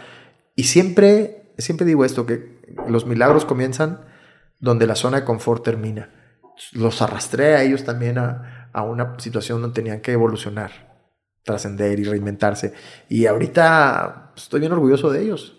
No, no lo han tenido fácil, pero ahí van avanzando. Entonces, cuando llegó la película de Pedro Infante, fue mágico. Fui a unos estudios ahí de, de Hollywood con los productores de Selina, la película de Selina. Y me dijeron, oye, una película. Y yo, sí, ¿de qué es? Ah, pues es Pedro Infante. Y yo, "Ah, wow, pasión y paciencia. Yo había Sí. imitado, imitado a Pedro Infante desde que eh, estaba chiquito, era mi, mi ídolo. Pusiste un cuadro en un departamento que rentaste, ¿no? Querías poner un cuadro así. Güey, sabes más de mi vida que mi madre. Sí, aquí tenemos todo, güey. Es, es- es guerra a ver quién sabe más del otro. ¿eh? Este, ¿qué otra película te gusta? Tra- traías calzoncillos también de, de Pedro Infante de Morrillo, ¿no? Eh, no. ¿De Pero qué estamos hablando? De la Pedro Infante. Este, sí, fue algo bien, bien chingón. Eh, una de las mejores experiencias. Y el director, Pepe Bojorques, que habla así, chao, ¿cómo estás? es un güey de Sonora que mide como 1,98, con una energía de, chao, mira, esto es lo que tienes que hacer, chao. Y se tiraba y se revolcaba en la calle y regresaba. Ok, ahora hazlo tú. O sea, era un director muy físico. Sí, le digo, güey, puedes decir que me tire, güey, no te tienes que tirar tú, güey. Ya estás grande. Pero algo muy chingón que, que, que me dijo, oye, es que yo por alguna razón vi que tú eras Pedro Infante en esta película. Le dije, oye, pero es que yo, yo canto o me gusta imitar a Pedro Infante. Y empecé a cantar. Me dijo, no puede ser, yo no sabía que cantabas. Yo, no. Y, ya, lo demás es, es historia. Hicimos un muy buen equipo y, y pues fue, en su momento fue la película más vista en, en español de Netflix de- del Sí. 2019, ¿no? ¿Te, te, clava- te clavas tú en el hate, en, en- en los, los comentarios negativos? Antes sí, ya no. ¿Cómo, cómo lidias con eso? En ese momento sí, ese momento la pasé muy mal. Ahorita ya, ya entiendo, es como un mecanismo, ¿no? De entre Sí. haces algo que hace ruido y que es exitoso y pues va a haber siempre las, las, las Sí. dos, las dos vertientes, ¿no? El odio y el amor. También como cuando, cuando llegas a un punto en donde haces algo que, que, como tú dices, hace ruido, entras como a la cultura pop de México y en general la gente como que se siente con... O sea, tiene que tener una opinión sobre ti porque formas parte de esa Sí. cultura pop. Y mucha gente por naturaleza es anti-mainstream o antisistema, entonces tiene que construir una opinión que vaya en contra de ti. Y empieza a entender eso y, o sea, entiendes como que esa metanarrativa que hay en el, en el hate, ¿no? La entiendo, pero no es fácil. Sí. Ahorita la entiendo. Sí, claro. Pero te repito, el, el gran oponente, el ego no duerme. Sí. Y en algún momento vas a bajar la guardia y te va a agarrar descuidado y te va, te va a pegar. Por más que, ah, yo controlo todos estos mensajes, no me tomo nada Sí. personal. Así, Llega uno por- El por que- donde el no te que- lo esperabas El de tu hijo de 12 años. ¡Pum! ¡Oh, güey! O sea, siempre estamos vulnerables a, a lo que opinen los demás. Es, es- es estar atento 24-7, tienes que estar ahí. Eh, y en su momento me, me lastimó mucho el, el hate, sobre todo porque la película no se había estrenado. Salió la nota de Omar va a ser Pedro Infante. Y para el prejuicio de la gente es como el que hace la licenciada, el Sí. que se viste de vaca en Sabadazo. ¿Cómo? No. Pedro Infante se revuelca en la tumba, vomita y chinga tu madre. Ojalá te mueras como Pedro Infante en un avión y amenazas. Y, y pues yo no estaba preparado para, para esa lluvia de críticas. Y justo cuando estábamos a punto de rodar, cuando yo tenía que estar enfocado en ser Pedro Infante, veía esos mensajes y hasta el hoyo, bro. Fue, fue muy difícil hasta que eh, dije, a ver, voy a enfocarme en, en el hate Sí. O en Pedro Infante. Y me agarré, güey. Por eso digo, la necesidad es la madre de la innovación. Esta desesperación y angustia de que ya estábamos a tres semanas de arrancar y yo todavía no encontraba a Pedro Infante por ningún lado, que empecé a, a grabarme. Me acuerdo que me quedé un mes solo en mi casa, sin hijos y sin esposa, y veía las películas una y otra vez y en pausa y lo regresaba y en cámara lenta y sus movimientos, un, un nivel ya enfermizo de, de- de con ojeras, Sí. de no dormir, de caminar encuerado en la, en la casa, de cre- y empecé a grabarme. Güey, a lo mejor hasta todavía tengo audios por aquí. No vas a creer. Qué cabrón. Ve. Debo tener audios donde Pedro Infante me empezó a dar consejos. Eh, Pero era tu voz. Búsqueda, Sí. ¿no? Esto no lo digo, he, he tomado muchos talleres de actuación, eh, pero buscas herramientas al final del día, lo, lo que, te, lo que te funciona. Y, y entonces empecé a hacer un- audios donde Pedro Infante me, me hablaba. O sea, tú metido tan en el personaje te mandabas notas de voz. Hágase el ánimo a vivir, apa. Usted lo ha dicho, es mucho hombre para morirse entero de un jalón caída. Cabrón. Hágase la Eh, ¿eres tú? Este es Pedro Infante. ¿Ok? Hágase el ánimo a vivir, apa. Este soy yo. Usted lo ha dicho, usted es mucho hombre para morirse entero de un jalón por una mendiga caída. Órale. Eh, eh, entonces me- empecé a imitarlo y a grabarlo. Pero llegó un punto Pero esos audios te lo- los ponías después, o sea, eh, eran como noti recordatorios o, para qué eran esos audios. Bu- buscaba, güey, yo no dormía. Yo buscaba y me despertaba y soñaba y me, me- me- lo repetía, lo escuchaba. Y llegó un momento que volvemos a lo mismo. Creí. Sí. Yo no creía, yo me escuchaba y decía, no mames, me escucho como un payaso, no soy Pedro Infante. Y entonces empecé a escuchar audios de 10 minutos que no me acordaba que lo había grabado. Y era Pedro Infante, güey. No sé si tengo por aquí, güey, donde me está dando consejos. Él a mí así de, déjate de pendejadas, Omar. Ok. Esto, yo estoy aquí, no te voy a dejar. Tú eres cabrón. No es casualidad que me imitabas de ese chamaco. No se joto, cabrón. Y empezaba Pedro Infante a regañarme y pues a lo mejor fue algo, algo alguna visualización creativa, Sí. sugestión, que llegó un punto donde ¡pum! Ok, Que ese es, ese estoy es- listo.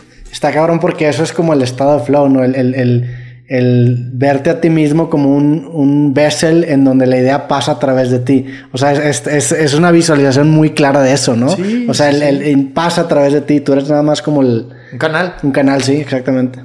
Eh, y sí. Y Qué cabrón. Es, y es difícil, pero a mí lo que más miedo me da es cuando, cuando me encuentro a, a Omar Chaparro tratando de leer unas líneas con la voz de un personaje, ¿no?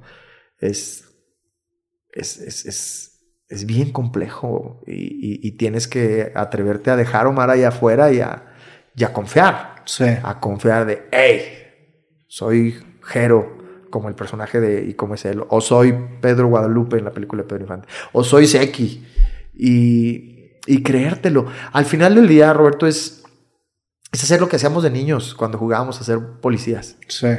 Eras el policía o eras el ladrón, y no rompías ese personaje, güey. Sí, porque ¿No? te- realmente te sumergías y te creías eso. Y no había distractores, ahí no estaba el, eh, el ego de, "Mm, ¿qué van a decir de ti en esta revista? Sí. Mm, no, ahí no existe.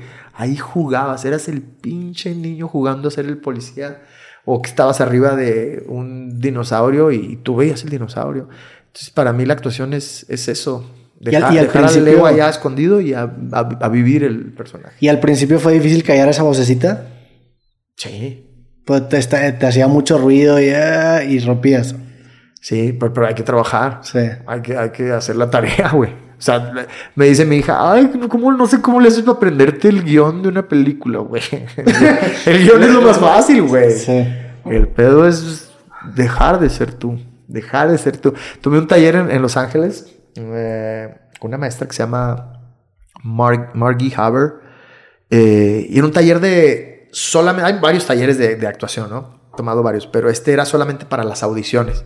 Porque en Los Ángeles, todo mundo, güey, es bien curioso en Los Ángeles. Tú le preguntas a un mesero a qué te dedicas y te va a decir, soy mesero y actor. Sí. ¿no? O soy bartender, pues soy actor. Todo mundo está haciendo, todo mundo quiere la oportunidad. Por eso es tan complejo. Y más siendo mexicano, que encima compites con gente que habla inglés perfecto. Eh, eh, tienes que ir muy preparado. Y, y tomé un taller específicamente de, de audiciones. Y algo que se me quedó muy marcado es que me dijo eh, el profesor, me dijo, pase lo que pase. No te olvides que eres el personaje. Aquí no está el actor.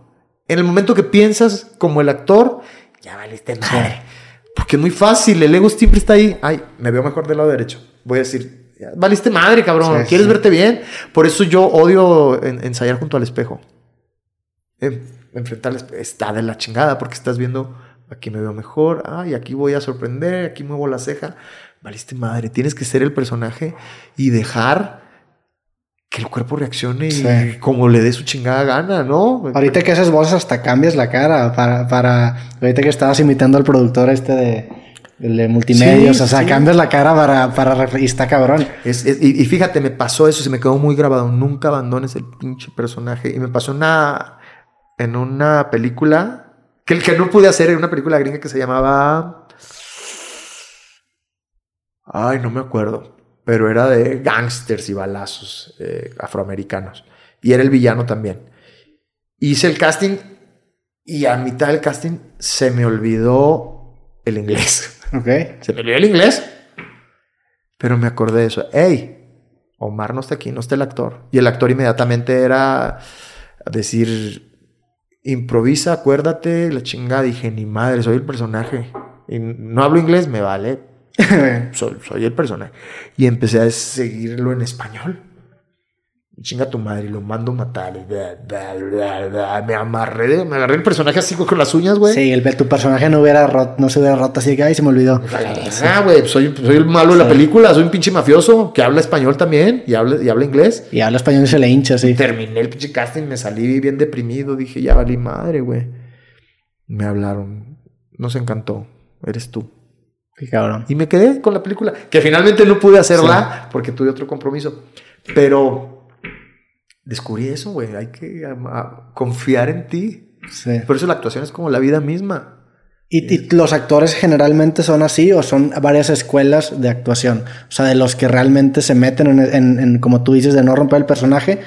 Ay, pero es que hay tantas, tantas, es lo que a ti te funcione. Sí.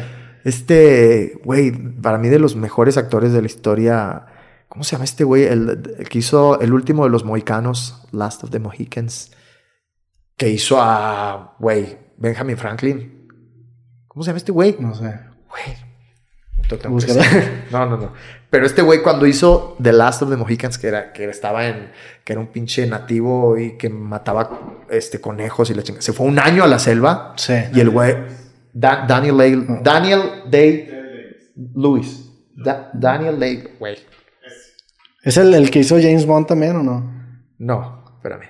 Te tengo que decir, güey.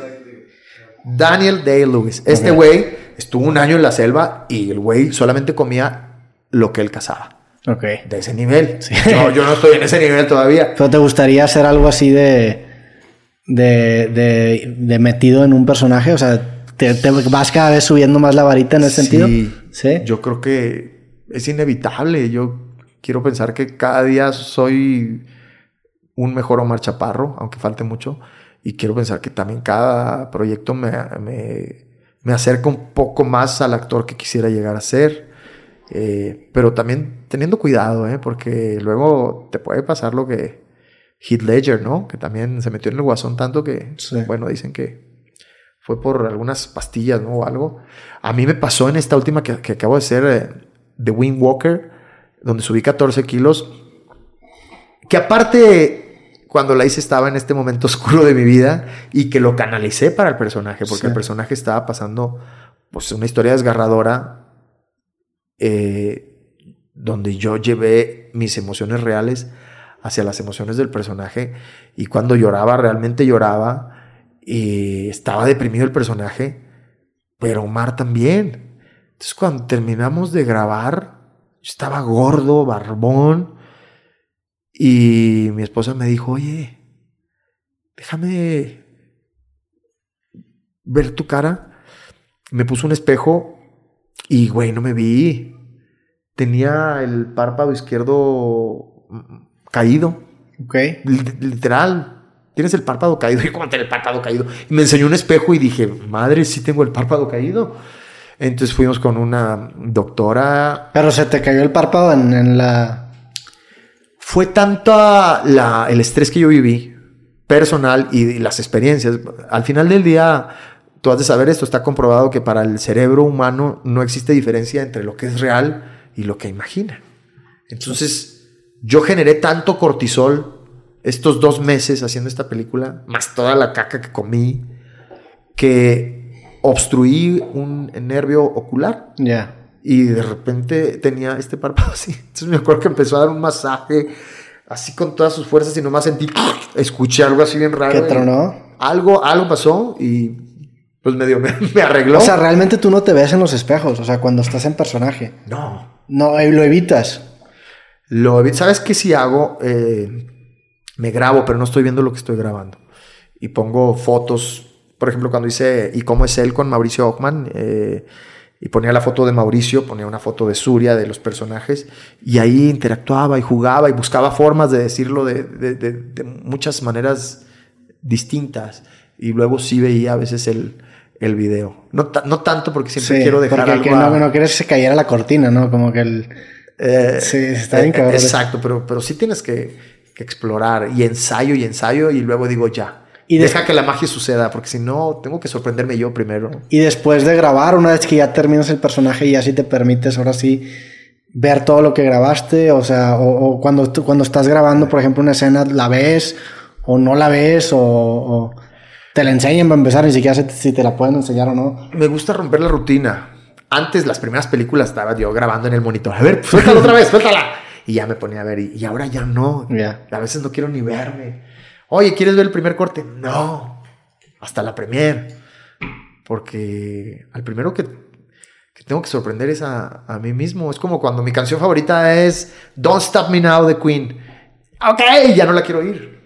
Porque quiero disfrutarla dentro de 10 años. O sea, la dejas de oír para que siga siendo ese poder de... Exacto. Y lo mismo es, es con mi mujer. Hagamos el amor con la luz prendida. No.